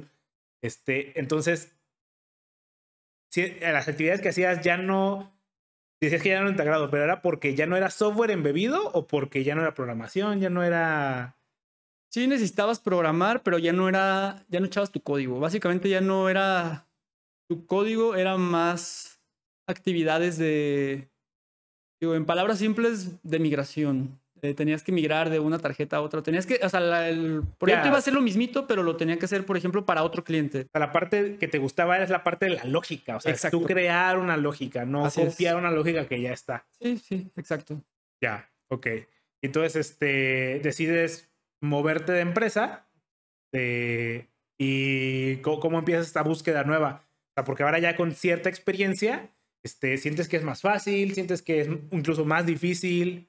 Sí, bueno, yo tenía el gusto, bueno, pasaron varias cosas. Eh, para esto, y por lo cual estoy eternamente agradecido con Continental, eh, eh, yo decidí aplicar una maestría, bueno, entrar a estudiar una maestría. Entonces, la empresa me apoyó económicamente con la, con, pues, con, con esta maestría, con la colegiatura. Entonces, yo estaba estudiando la maestría cuando ocurre esta reorganización y eventualmente digo, no, pues, si, me, si quiero renunciar, le tengo que pagar a Continental lo que me debe, lo que le Claro. debo, lo que han pagado en mí, digo, es... Es algo este, obvio. Es, O sea, bueno, ajá, es no, sé, algo no sé obvio. si es obvio, pero para que todo el mundo lo Sí. sepa, o sea, si alguien te paga algo, eventualmente lo tienes que pagar de vuelta. Claro, ya sea digo. con trabajo, del tiempo de trabajo o monetario, ¿no? Exactamente. Entonces yo, o sea, yo sí tomaba la decisión de irme, digo, ellos no me iban a retener, eh, pero yo les tenía que pagar lo que, les, lo, que, lo que ellos habían pagado en mí. Entonces dije, chin, o sea, es, Necesito es- mucho es mucho dinero.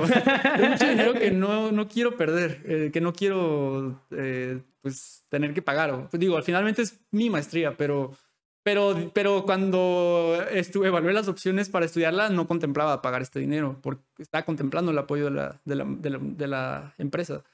Entonces, ahí fue donde dije, bueno, quiero buscar en otro lugar, pero a la vez necesito pues más dinero y a la vez eh, tengo el gusanito de irme a otro país. Entonces dije, bueno, pues es bien sabido que en otros países es mejor pagada la, la ingeniería. Entonces empecé a buscar en otros países.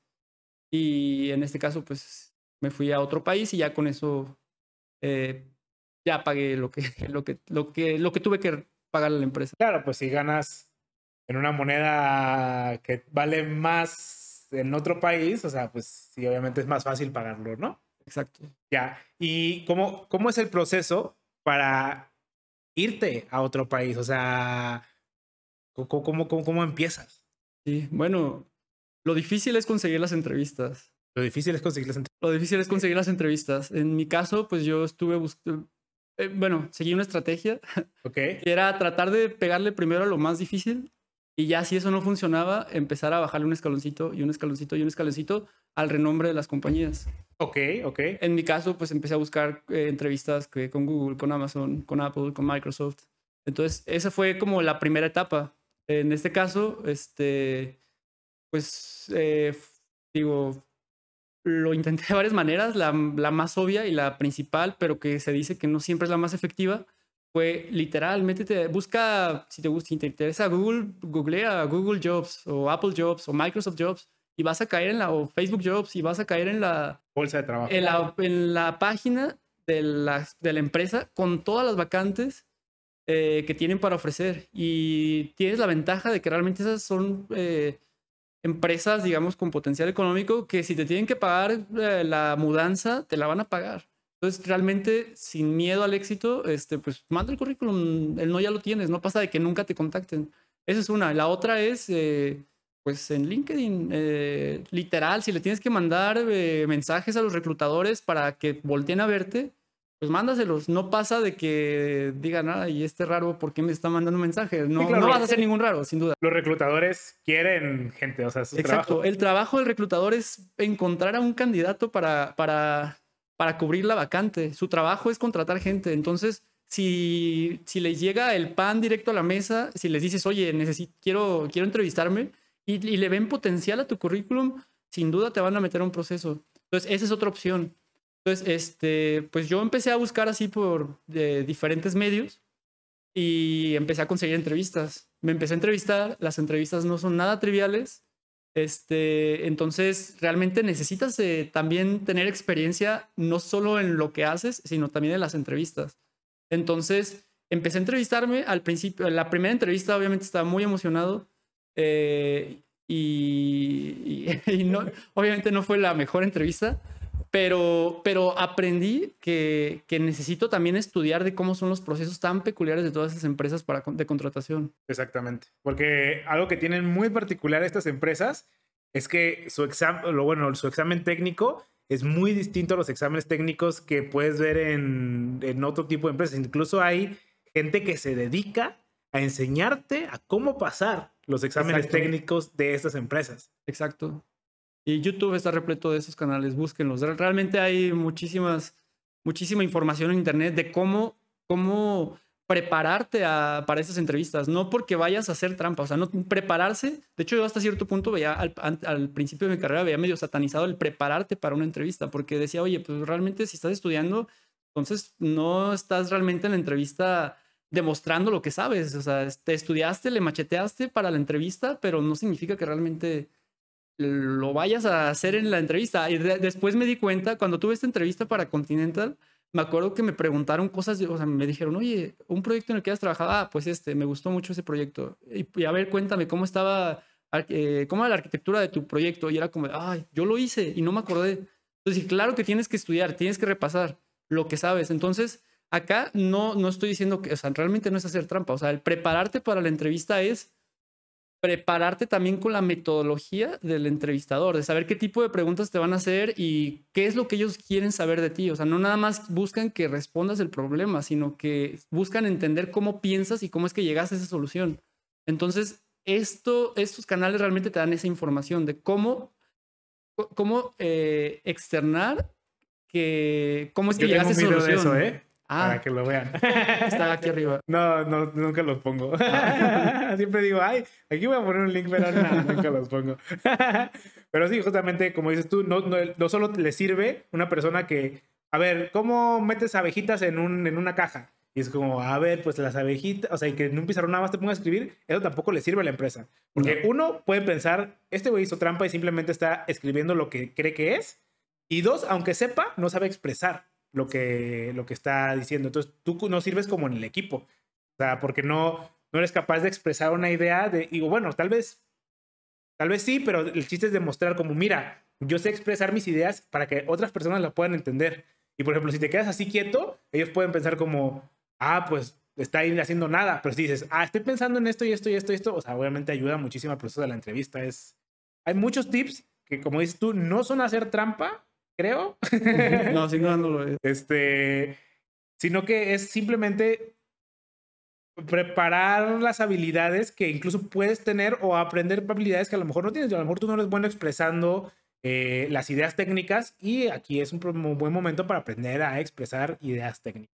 Exacto. Entonces, este, ¿qué? ok, dices que lo primero es encontrar la entrevista, luego ya te hacen entrevistas técnicas, todas son igual de difíciles. ¿Sientes que... Te sorprendería que no son tan difíciles como, como la gente suele creer.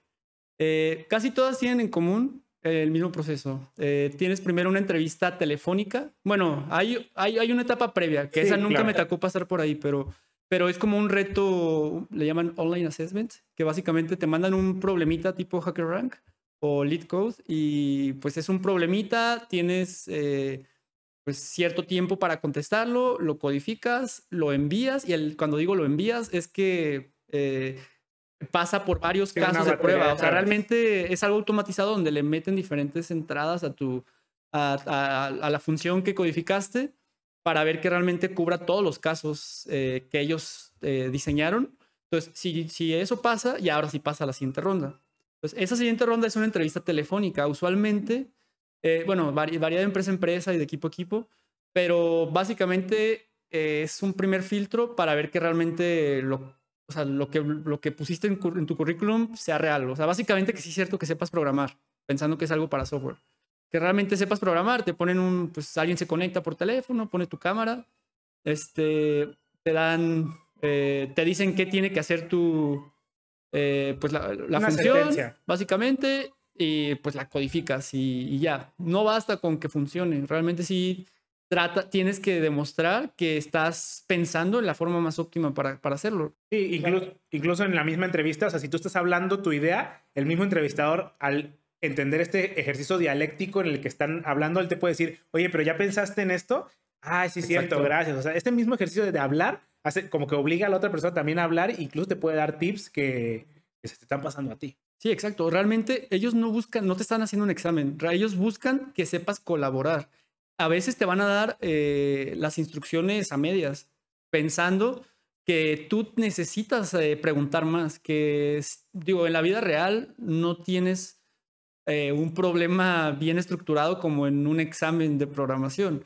Tienes el problema medias, tienes eh, pues un poquito de información y tú tienes que buscar la manera de complementar esa información para eventualmente poder eh, desarrollar una solución.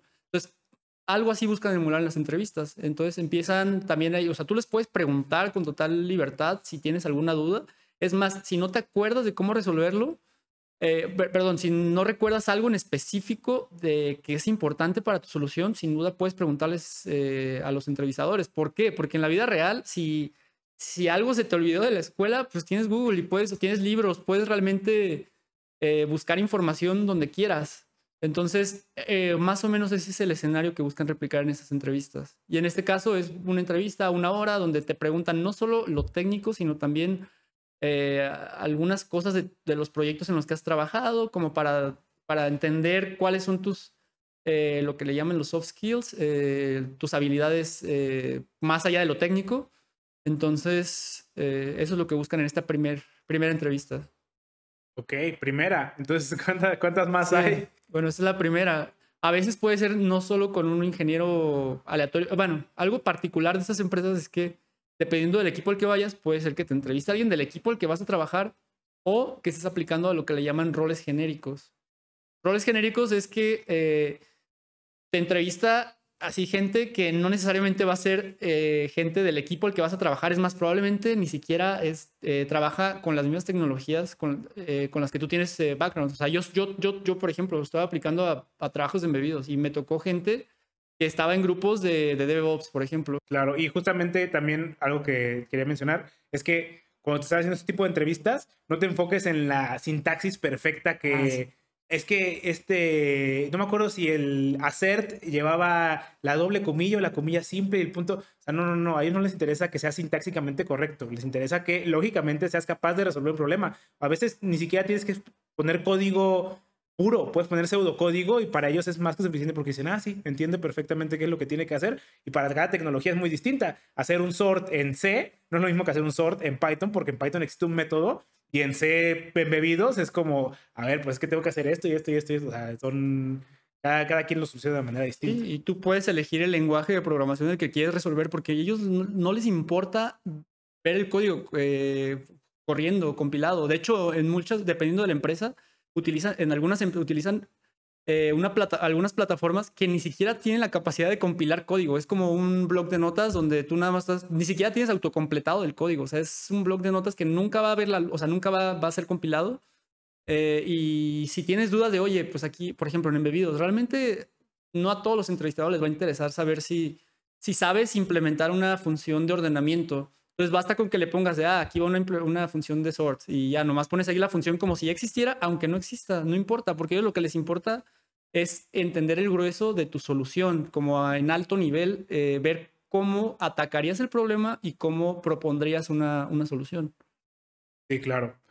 Y de hecho esto se conoce como, todo esto que estamos hablando justamente es algo que menciono en este mismo video, está muy cagado, pero es algo que se conoce como whiteboard eh, testing y es como, sí, o sea, son cosas que, o sea, es, un, es algo que no compila, o sea, es algo que, por eso en las pruebas te dan plumones y te dan, pues en el pizarrón, a ver, en el pizarrón haz esto, porque no les interesa que sepas usar el ID que autocompleta las cosas mágicamente y que dicen, no, lo importante es la lógica per se.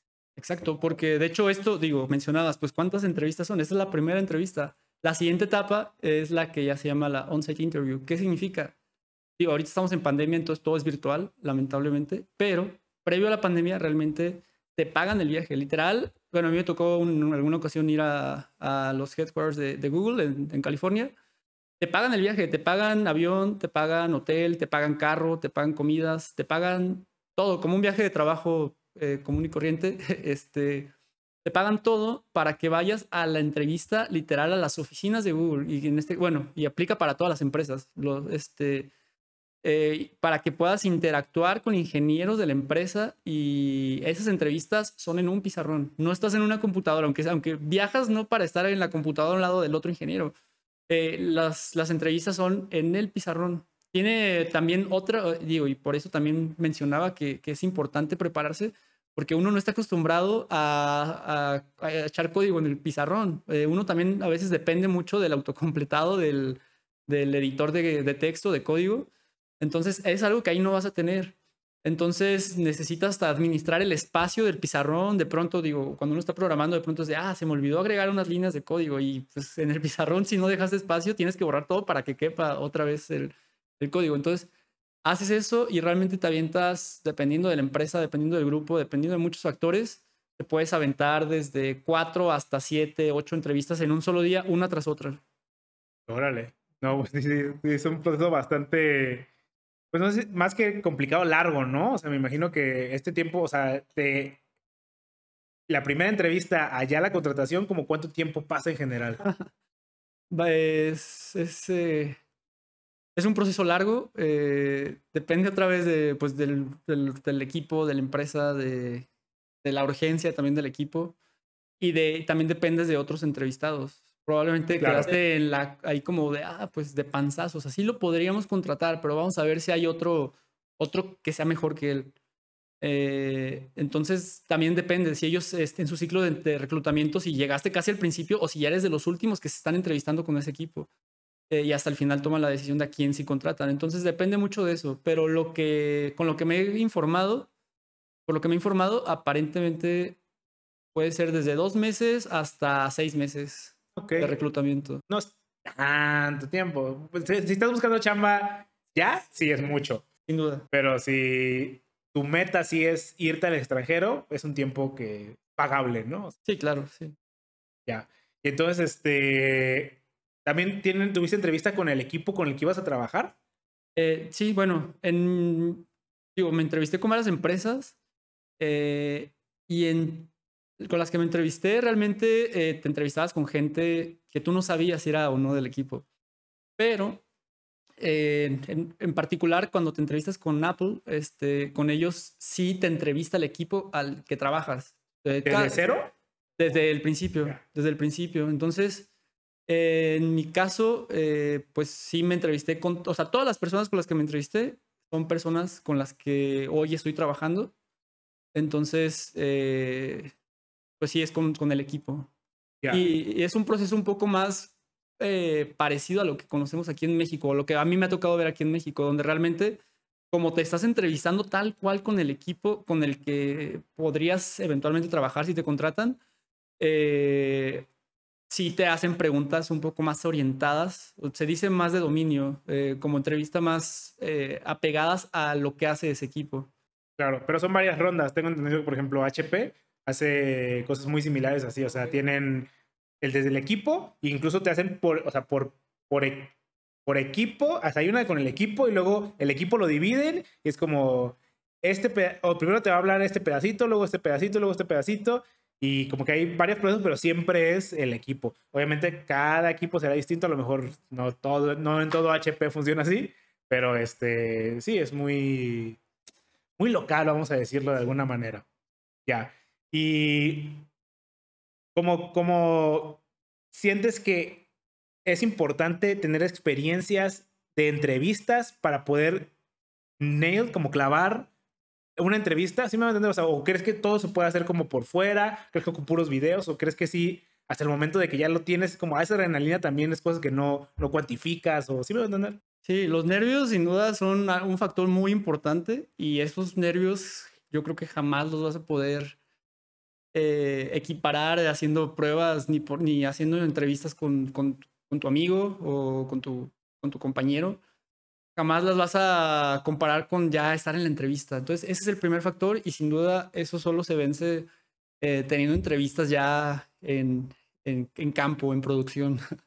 Entonces, este, sí, sin duda, de hecho, eh, por ejemplo, en los procesos de Google hay algo muy padre que es que eh, tienes todo tu día de entrevistas, pero pues en algún momento tienes que comer.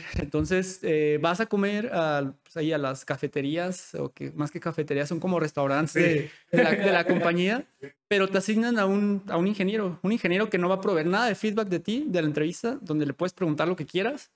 Eh, entonces, durante la comida, pues realmente puedes ahí hacer como si son compañeros ya de- del- del mismo grupo de trabajo.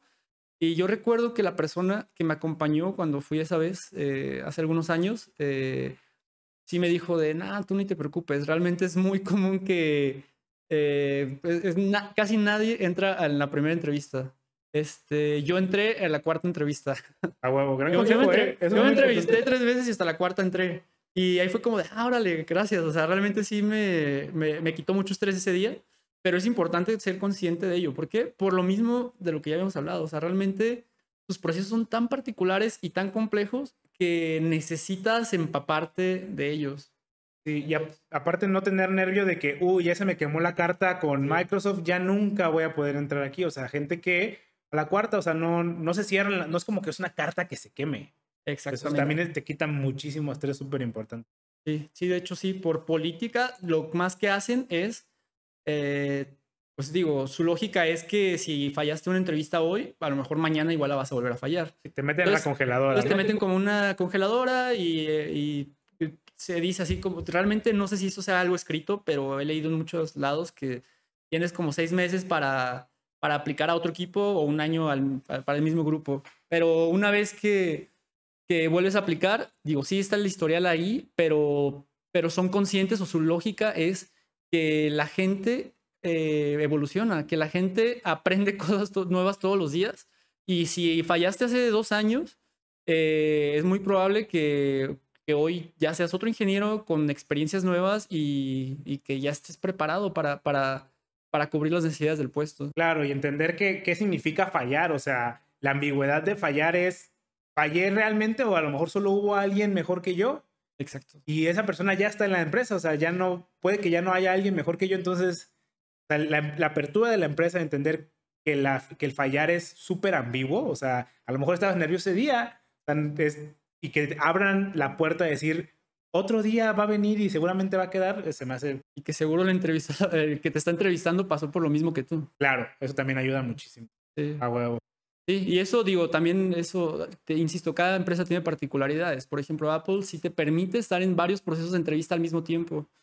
Entonces, ahí significa que no hay congeladora. O sea, si hoy fallaste la entrevista, mañana te entrevistas con otro equipo sin ningún problema. O incluso puedes estarte entrevistando al mismo tiempo con, con, varios equipos. La única restricción es que pues, no aceptes dos ofertas al mismo tiempo. Si, si aceptas una oferta, eh, pues ya en automático renuncias a, a las otras, eh, a los otros equipos, o, eh, o, pero si no, es perfectamente válido, válido, decir, oye, me estoy entrevistando con otro equipo, no eres la, la única opción en mi... Es más, así fueran diferentes empresas. De hecho, claro. eh, si te estás entrevistando, no sé, con Google, es, eh, pero de pronto llegaste a una, empresa, a una entrevista con Amazon de, oye, este, el reclutador de hecho te va a preguntar.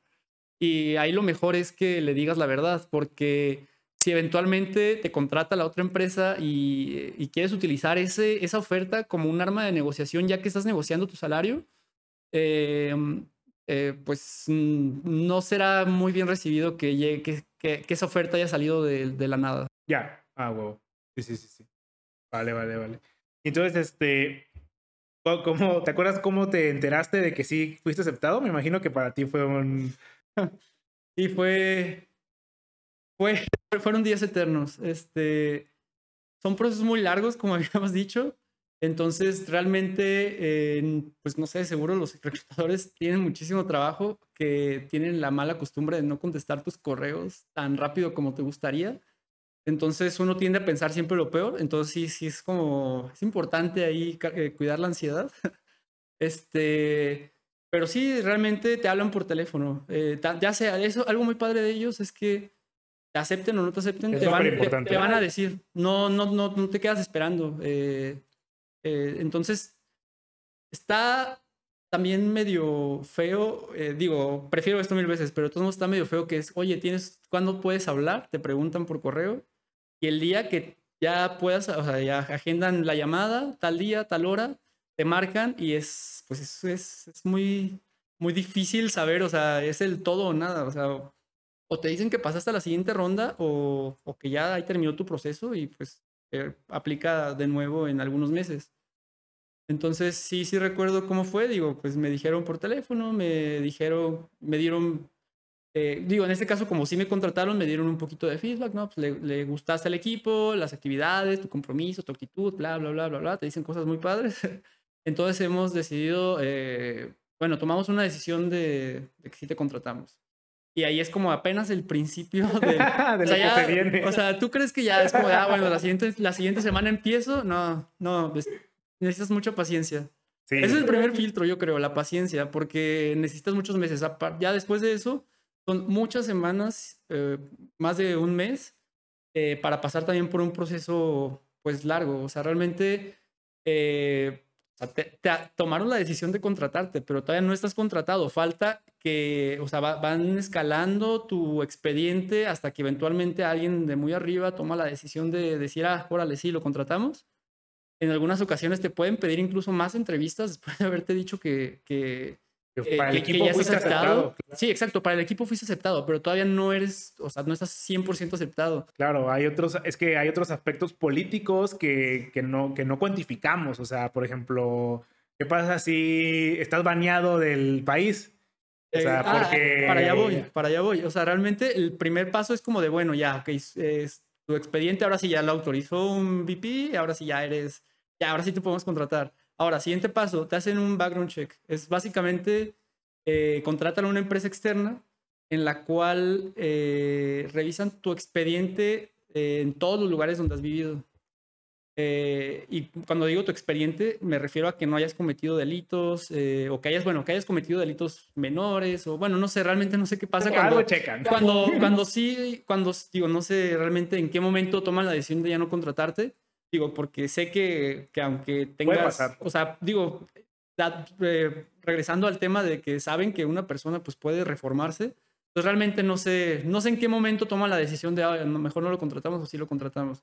Entonces revisan pues eh, tus antecedentes penales, revisan que los trabajos en los que dijiste que trabajaste realmente hayas trabajado, que sí, que lo que dice tu currículum sea real, revisan eh, tus títulos, todos, o sea, que lo que dice tu currículum que estudiaste y dónde lo estudiaste, que sean estudios acreditados. eh, en los trabajos, no mentir que, pues, oye, tú dijiste que tienes ocho años de experiencia, pero realmente tienes tres. Todo eso lo, lo, lo verifican. Entonces, ya una vez que pasas eso, ahora sigue el proceso legal, sigue la visa. Entonces, ya, ok, por fin, ahora sí, aceptas la... eh, con eso ya es como formalmente te extienden la oferta. Si te gusta, pues la aceptas. Si no te gusta, entras en negociación.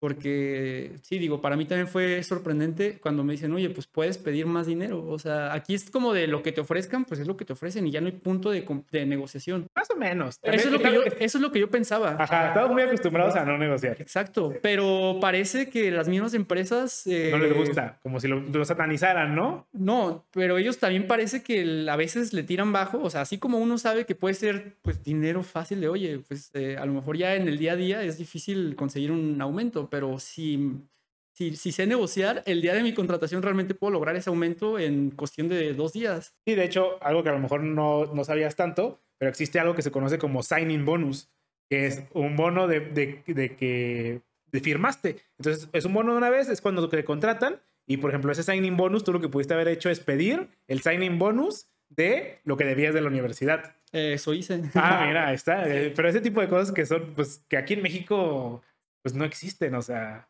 Sí, este, sí, realmente hay, hay, o sea, hay- allá, allá el salario también está compuesto pues de varios, eh, de, de varios conceptos. Sí, a- acá se nos descuentan directamente los impuestos, allá que a, a juntarlos para luego pagarlos. Es, acá es una investigación. Ah, los impuestos no son nada trivial allá. Sí, si, aquí, si aquí nos quejamos, No, no, allá, allá necesitas una maestría para poder declarar tus impuestos. Este, sí, sí, es otra, otra historia. Eh, pero bueno, el tema es que eh, puedes negociar, o sea, puedes negociar con tu salario base, puedes negociar con ese bono de bienvenida, puedes negociar con acciones. La- Equities, la, ajá, empresa claro. te da acciones, o sea, cuando, cuando firmas, entonces puedes eh, negociar. Entonces realmente eh, es todo un arte también la negociación, pero, pero puedes ver dónde no te están ofertando lo suficiente, lo que tú crees que vales. Para eso hay sitios también de sí, como internet que- Glassdoor o. hay otro que se llama levels.fyi, F-Y-I, eh, donde la gente anónimamente eh, publica sus eh, salarios, eh, donde dice dónde viven, porque también el salario depende de la ciudad. Entonces, dónde vive, eh, cuál es su, su- su tiempo de experiencia dentro de la compañía, fuera de la compañía, eh, cuáles son sus actividades. Entonces, realmente eh, sirve muchísimo para hacerte una idea de si estás siendo bien pagado o te están pagando de más, te están pagando de menos. Con ello puedes llegar a negociar. Entonces, eh, todo eso lo puedes utilizar y ya puedes ver dónde, mm, según tu, digo, obviamente todo está basado en lo que uno considera que uno vale a partir de la experiencia y el conocimiento de uno. Entonces, con eso ya puedes ver dónde está, hay, hay margen de mejora y puedes llegar a negociar. Insisto, si tienes otras ofertas de trabajo de otras compañías, es como de, oye, mira, esta empresa pues también me Claro. quiere y tú, tú me quieres, tú lo que quieres es llenar la vacante este, pues dame, igualame la oferta o dame más que la otra compañía y, y órale, este, vamos. Pero bueno, pasa la etapa de negociación, aceptas la oferta eh, y ahora sí, eh, tramitas la visa. Entonces, pues la visa realmente es el proceso más sencillo de todos. Increíble, por más increíble que parezca, En cuestión de, de trámite, ¿no? en cuestión de trámite y de tiempo. Ah, tiempo porque también. existe una, una visa eh, que es eh, pues para el Tratado de Libre Comercio o Ah, ahora sí, el. TIMEC, Sí, que se llama, si quieren googlearlo, se llama la visa TN. Es una visa para mexicanos y canadienses que quieren trabajar en Estados Unidos. Entonces, esta visa, eh, bueno, tiene, o sea, uno de los requisitos para poder eh, solicitarla es que, es que tu profesión eh, esté en una lista de, de esta, de esta visa, donde pues los ingenieros eh, sí entramos. Porque básicamente la, la, lógica detrás es que el país o Estados Unidos necesita de más ingenieros y, y más de, estas, de, todas estas profesiones. Que no, y también que, el, que no, que es una, sean posiciones que no se puedan eh, cumplir con el talento local. Exacto. En, en, Europa tiene algo muy similar también. Sí, exactamente. Entonces, si cumples con esto, realmente ya estás del otro lado. Ah, bueno, y la otra es que realmente lo que vas a hacer, las actividades que vas a hacer en esa nueva empresa, sí tengan que ver con tu título. O sea, si, si, si, eres contador, digo, contador me parece que sí está dentro de la lista. Eres contador, pero vas a trabajar a un McDonald's, no te van a dar la visa TN, porque necesitas ir, eh, ir a trabajar en algo de contabilidad, porque la lógica es pues que vas a ir a cubrir una, una posición que no se puede cubrir con talento local. Entonces, eh, pues bueno, el primer paso, check, sí, sí aplicamos para, para la visa. Y lo, para lo demás, la empresa te da apoyo legal. O sea, realmente contratan un buffet, eh, un buffet de abogados con, especializados en, en, en, migración. Entonces, ellos te básicamente te dan todo el papel, todos los papeles que necesitas para ir a tu entrevista. La entrevista, haz de cuenta que es la misma entrevista. El proceso es el mismito para, para sacar una visa B1, B2, que es la de turismo y negocios. Entonces es lo mismito, cuesta lo mismo. Eh, la única diferencia es que eh, tienes un poquito más de prioridad en tiempos, eh, sobre todo ahora en tiempos de pandemia, pues las visas de turismo están para, 2000, para finales de 2023 y ahorita estamos empezando 2022. Entonces acá no, acá sí puedes conseguir la visa para dentro de dos semanas. La cita, perdón, en el consulado, igual vas a tu vas al CAS, vas a tu entrevista en el consulado la única diferencia es que pues vas con tu carta del empleador que te está solicitando, dice qué actividades vas a realizar, qué salario vas a ganar. Eh, eh, dicen que a veces te entrevistan a ver si es cierto, o sea, que como que te hacen preguntas para lo que, lo que el empleador dice en la carta coincida con lo que les estás respondiendo. Si realmente sí vas a hacer algo que, que, que necesita el país, eh, un, un, si eres un profesionista que, que, digamos, te necesita el país, te dan la visa sin ningún problema, te puede llegar tan pronto como a los dos días, a mí me llegó al siguiente día. Órale. Porque es estampada en el pasaporte, entonces con eso ya tienes para irte a trabajar. Entonces realmente ese es el proceso más sencillo. Ya que tienes eso, ahora sí estás listo para hacer maletas. Y, ya digo, y el, también tienen procesos de, de, de, mudanza muy, muy padres, te pagan mucho dinero. Eh, si quieres, o sea, si ya tienes aquí tu casa, te pueden ayudar a, y la quieres vender, te ayudan a venderla eh, te pagan tu contenedor para que te, lleven, te lleves todos tus muebles, eh, avión si, para irte, te pagan allá casa, carro, todo lo que necesites para que te acomodes y para que tu transición sea lo más rápida posible y, sencilla. A. Y la transición hacia la chamba, ¿cómo es, ¿cómo es eso? Porque me imagino que en una empresa que se caracteriza por tener tantos emplea empleados de alto nivel, un desarrollador de bajo nivel, este, cuando digo bajo nivel no me refiero a... Sí, para que no se vaya a malentender. Bajo nivel de programación. Ajá, cada, cosas, ¿cómo lo explicas? De micros, cosas de micros, este, ¿cómo, cómo, es, la, cómo es entrar esa barrera? O sea, obviamente a lo mejor tu empresa, este, pues sí te dedica obviamente al desarrollo de microprocesadores, tan sencillo que está el M1 y un montón de cosas que muy chidas, pero o sea, es una barrera dura. Eh, no lo siento tan complicado. Creo que la mayor eh, complicación es eh, aprender a que son cosas nuevas. O sea, que realmente, digo, en alguno de los tantos entrenamientos por ahí nos, eh, en algún video dice de, está bien, o sea, sabemos, digo, también ellos echándose flores, sabemos que hacemos cosas únicas. y, novedo y, novedosas. Claro entonces, entonces, presupuestamos totalmente que no sabes nada de lo que no vas a estar haciendo aquí. Nada. No deberías saber nada de lo que, de lo que vas a hacer aquí. Realmente eh, nos interesa tu, nos interesan tus bases. O sea, no me interesa que vayas a, es más, podría ser incluso un lenguaje. O sea, no me interesa que ya sepas este lenguaje de programación. Lo que me interesa es que sepas programar, porque sé, sé que si sabes programar eres capaz de, si sabes C, eres capaz de aprender Python o de aprender Java o de aprender cualquier otro lenguaje de programación. Entonces, también te vamos a dar el tiempo para que eventualmente lo aprendas. Digo, si ya lo sabes, pues qué padre, eres más atractivo. Pero si no, no hay ningún problema, no es un requisito. Entonces, hasta cierto punto, pues digo, y eso creo que pasa también aquí en México. Eh, las empresas ya saben, o sea, te buscan por tu forma de solucionar problemas, tu forma de comunicarte. Y tu potencial. Tu potencial, y, pero no por lo que ya sabes hacer de lo que nosotros hacemos. Sí, lo único que sí sabes hacer, que, se, que verdaderamente se gana con las experiencias, es los soft skills. O sea, los hard skills, todo mundo, todo ingeniero con cierto nivel puede aprender lo que sea. Exactamente. Da igual. Lo único que no se puede aprender tan fácilmente son soft skills. Y por eso existen los puestos que crecen con el tiempo por las soft skills. Exactamente. Sí, Entonces, realmente yo no siento que ese sea tanto un problema. Eh, realmente, pues es- toma tiempo y todavía estoy aprendiendo de es- las, lo- las- las- los temas específicos de, la, de mi posición. A huevo. A huevo, güey. Pues ya para terminar, este. Aquí damos dos consejos. El primer consejo es: ¿qué le recomendarías a alguien que quiere estudiar ingeniería electrónica? Si quieres estudiar ingeniería electrónica, bueno, para mí es muy choqueante ya viéndolo en retrospectiva, como cuando hablo con mis compañeros de mi edad, de, que éramos compañeros en la universidad, cómo es que llegamos a nuestros primeros trabajos, o porque incluso regresándose un poquito más, eh, por qué es que estudiamos cierta carrera, muchas veces son por casualidad.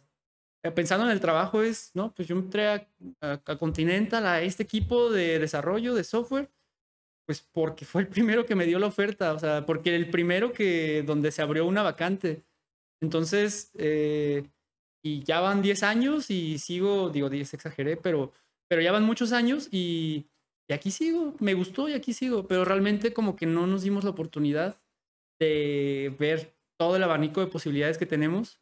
E insisto, para los que apenas van a entrar a la universidad, de, de qué opciones de carreras hay y de qué voy a hacer ya en la vida laboral o si ya egresé y estoy buscando mi primer trabajo, eh, pues de qué oferta, de qué, de qué opciones hay en el mercado. Y es difícil porque pues a veces sales con una deuda y lo que quieres es pagarla lo más rápido posible y lo que me den donde me den dinero para empezar a pagar, este, pues lo voy a agarrar y es totalmente válido. Pero creo que es ser conscientes de qué es lo que quiero hacer, de si, digo, el abanico de posibilidades tan solo en electrónica es inmenso y ahora si ya decidiste irte por electrónica, por ejemplo, eh, no sé, algo de embebidos, también es amplio, o sea, puedes trabajar en un grupo de calidad de software, puedes eh, trabajar en un grupo de pruebas, en un grupo de desarrollo, en un grupo de arquitectura, en un grupo, hay, hay un abanico enorme de posibilidades y uno ni se detiene a pensar qué va a hacer y sin pensar que muchas veces es lo que va a ser para el resto de tu vida o mínimo por los próximos años de tu vida. Entonces, ese es el primero, que ser consciente. Y un segundo consejo que está un poco, que ese es para todos los ingenieros, eh, bueno, yo creo que para todo mundo, pues el idioma, el inglés. Realmente, decía un maestro, es más fácil que te den un trabajo porque sabes inglés que porque sabes electrónica. Y me parece muy sabio, o sea, realmente, si eres buenísimo en electrónica y sabes hacer muchísimas cosas, pero pues no eres capaz de comunicarte en inglés, no hay forma de que trabajes en una empresa transnacional porque, porque pues debes interactuar día a día con gente de otros países. Claro, a huevo. Y el segundo consejo, en este caso que a lo mejor va a ser muy particular, ¿qué le recomendarías a alguien que se quiere dedicar a los sistemas embebidos? Y no sé si complementarla con y, y trabajar en el extranjero o siento que ahí es un gran consejo que, que podrías dar, o sea, siento que es algo que no es tan común encontrar, al menos aquí en México, por- porque están allá, ¿no? O sea, porque estarían aquí. Y bueno, de los embebidos es, eh, sean clavados, sean muy clavados, digo, el- la programación en bajo nivel, eh, pues digo, sí es muy especializada, muy de nicho, pero muchas veces sí necesitas adentrarte a las tripas de cómo funciona, por ejemplo, un microcontrolador, porque eventualmente te encontrarás problemas donde necesites Y saber eh, qué saber hasta registro, abajo por qué registro es, es, por qué este registro es tan relevante. Y, y es más, pensar que si el micro tiene una falla, porque muchas veces trabajas con micros que ni siquiera eso pasó. en- por ejemplo, en el proyecto este de BMW, digo, a mí no me tocó, pero sé que estaban trabajando con un prototipo del microcontrolador. O sea, ni siquiera salía el, tenían, estaba terminado el microcontrolador con el que ya estaban trabajando. Entonces, eh, que realmente, te- o sea, eventualmente necesitas ser capaz de que si algo en el micro está fallando, pues que pienses que es una posibilidad y tienes que eventualmente saber por, o sea, cómo se manifestaría esa falla, por poner un ejemplo. Entonces, realmente que seas bien clavado y que aprenda los fundamentos, pues, lo mejor que se pueda. Ah, y para lo de irse a otro país, pues bueno, el primero es, eh, pues también no romantizar el extranjero. Digo, tiene que ver con lo de cuando me fui de intercambio, realmente En México también hacemos cosas muy padres. Y si te quieres ir allá, cálale. Sí. Ah, y si te quieres ir, no, es, este, las puertas yo creo que siempre estarán abiertas. Este, hay déficit de ingenieros eh, en todo el mundo, entonces en el país que digas que te quieres ir, en la empresa que digas que te quieres ir, seguro habrá una oportunidad para ti. Este, pero pues digo, también siendo consciente de que el extranjero no es para todos, o sea, es totalmente válido decir, oye, pues yo aquí, aquí me gusta, los taquitos están buenos y, y esos no los quiero cambiar por nada. Este, también, o sea, es totalmente válido, o sea, el, el ingeniero mexicano es tan bueno como el ingeniero chino, japonés, alemán, eh, cualquiera. Ah, huevo. No sé si hay algo más que te gustaría agregar, algo que se nos haya olvidado, algo que quisieras comentar. No, pues muchas gracias. eh, la pasé muy, muy a gusto y, y pues cualquier duda, este, también estoy, estoy a tus órdenes. ¿Quieres que dejar tus redes sociales o algo así? Por si quieren preguntarte algo o que nada más este, lo escriban y yo te las envío. No soy muy activo en redes sociales, Ah, entonces... Puede que aquí lo escriban dudas en los comentarios y, y yo te las mando a ti. Ah. no, pues muchas gracias, güey, la verdad. No, qué, Eh. qué buena experiencia. Dale, ánimo.